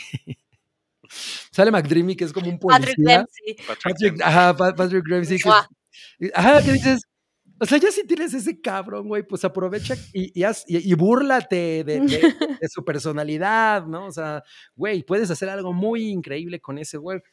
Pero definitivamente no tiene nada. O sea, cuando empezó yo estaba pensando que la verdad me iba a divertir mucho y acabé poniéndole dos estrellas y media y, y- y ya me estaba desesperando. O sea, como que Órale, pensé, le pusiste muchas estrellas. sí, probablemente. Es que, es que un cabri. Mira, apliqué un cabri porque sí puedo, sí voy a admitir que, que hubo tres muertes que sí, que sí me divertí. O sea, que, que sí Ok. dije, eh, Pero, pero no es suficiente para una película del género. No, no, para nada, para nada. O sea, como te digo, Totally Killer es una película mucho más completa. O sea, creo, creo que, que de entrada se asume como una película pendeja, divertida de, terror. No, no, no quiere enfocarse en el gore, pero, pero tiene sus momentos de gorchidos y todo, pero la verdad es que la- lo padre es la situación, ¿no? Y aquí eso es completamente lo que desaprovechan. Incluso esta secuencia de la, del, De la del botarga. desfile, de la botarga, que pues es, en el tráiler es un momento bien divertido y bien, eh, y pues como muy memorable, pasa rapidísimo, ¿no? Entonces es una cosa muy rápida y que no tiene el, el- el peso que uno se podría poner a pensar, ¿no? O sea, yo como que pienso, güey, ¿cómo es posible que hayan pasado más de 15 años y no, y no lo hayan, no hayan escrito esto con ganas. O sea, Eli Roth, que es una persona que tiene la característica de ser eh, extremadamente sanguinario, extremadamente eh, de mal gusto en sus películas y que eso es algo O que... cagado. Ah, o cagado, que es algo que lo, que, lo, que lo ca- caracteriza y para nada tiene pudor en ese tipo de cosas. Por eso hizo Green Inferno y, y- y todas esas mamadas. Sí. A- Aquí como que, como, como que le bajó un chico, parece como que lo regañó su mamá, ¿no? Así de, mira, mijo, ya deja de hacer esas películas por- porque me da Mamá pena, Rod. ajá, mamá Rod, porque me da pena presentarte en la sociedad, ¿no? Con esto.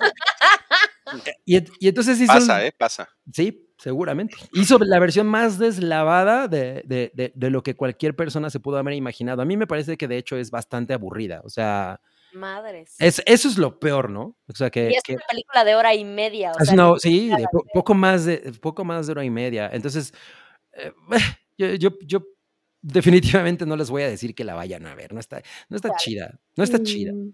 Yo, yo tengo rapidísimo una nota y creo que es un fenómeno en general que está afectando un chingo de cosas, que es como esta cosa de tratar de que la taquilla sea más amplia. Entonces, aparentemente, como decía Cabri, están completamente Mm. autocensuradas las películas. Vas a ver una película de terror, de asesinatos y es, ok, pero queremos a los quinceañeros en el cine. Entonces, se sacrifican ciertas cosas que si eres fan del género, puta, terminan siendo súper decepcionantes. Ay, O sea, claro. Son decisiones de mercado. Siento que es un poco por ahí y por eso se siente diluido. Pero, y- pero en este caso yo siento que es raro porque las Scream, por ejemplo, ya, ya nada más por tomar un, eh, una- un título que pues es bastante comercial, ah, le, le subieron el volumen a la violencia, ¿no? O sea, yo creo que las Scream de, de, de Melissa Barrera son mucho más violentas que las anteriores. O sea, y- Sí, pero la, la, o sea, la saga tiene ya como ese permiso. Ah, Es, una franquicia establecida. sí. Claro, pero, pero aquí lo podríamos haber esperado, ¿no? Con el nombre de un director como este vato que nos pregunta Irineos, el trailer y la película son del mismo director, Sí. efectivamente. Ah, pero es un- eso ese güey es un fraude. Es que ese güey sí es un fraude. Es o siempre, sea, siempre ha sido un fraude. O sea, no- Sí, la, la- la neta es que yo creo que no ha hecho nada después de Cabin Fever que a mí me gusta. Entonces, les recomiendo un chingo ver Cabin Fever. les juro que se la van a pasar bien chido. y ya. pero, no pero, vean ninguna pero no película vean la gran película del, guaj- del guajolote. No vean la gran película del guapolote, no vale la pena. Mejor espérense en streaming. Digo, ya si la van a ver, pues en streaming. Ok, ok. Qué triste, pero bueno. Pues gracias, Cabri, por sacrificarte por, por Gracias. nosotros. Y ya, ya nos vamos. Tenemos unos superchats nada más por acá. Eh, Rubicel dice: Rui, gracias por la complacencia del Retroish pasado. Ah, es que pusimos una canción de Caifanes para Rubicel. Me hiciste recordar la etapa en la secundaria. Sin duda, Retroish es amor y Pachuca los ama. Muchas gracias, Rubicel. Qué bueno, qué bueno que lo, que lo pudiste escuchar, porque creo que no estabas en, en- en el en vivo. Llegó al final. Llegó al final, sí.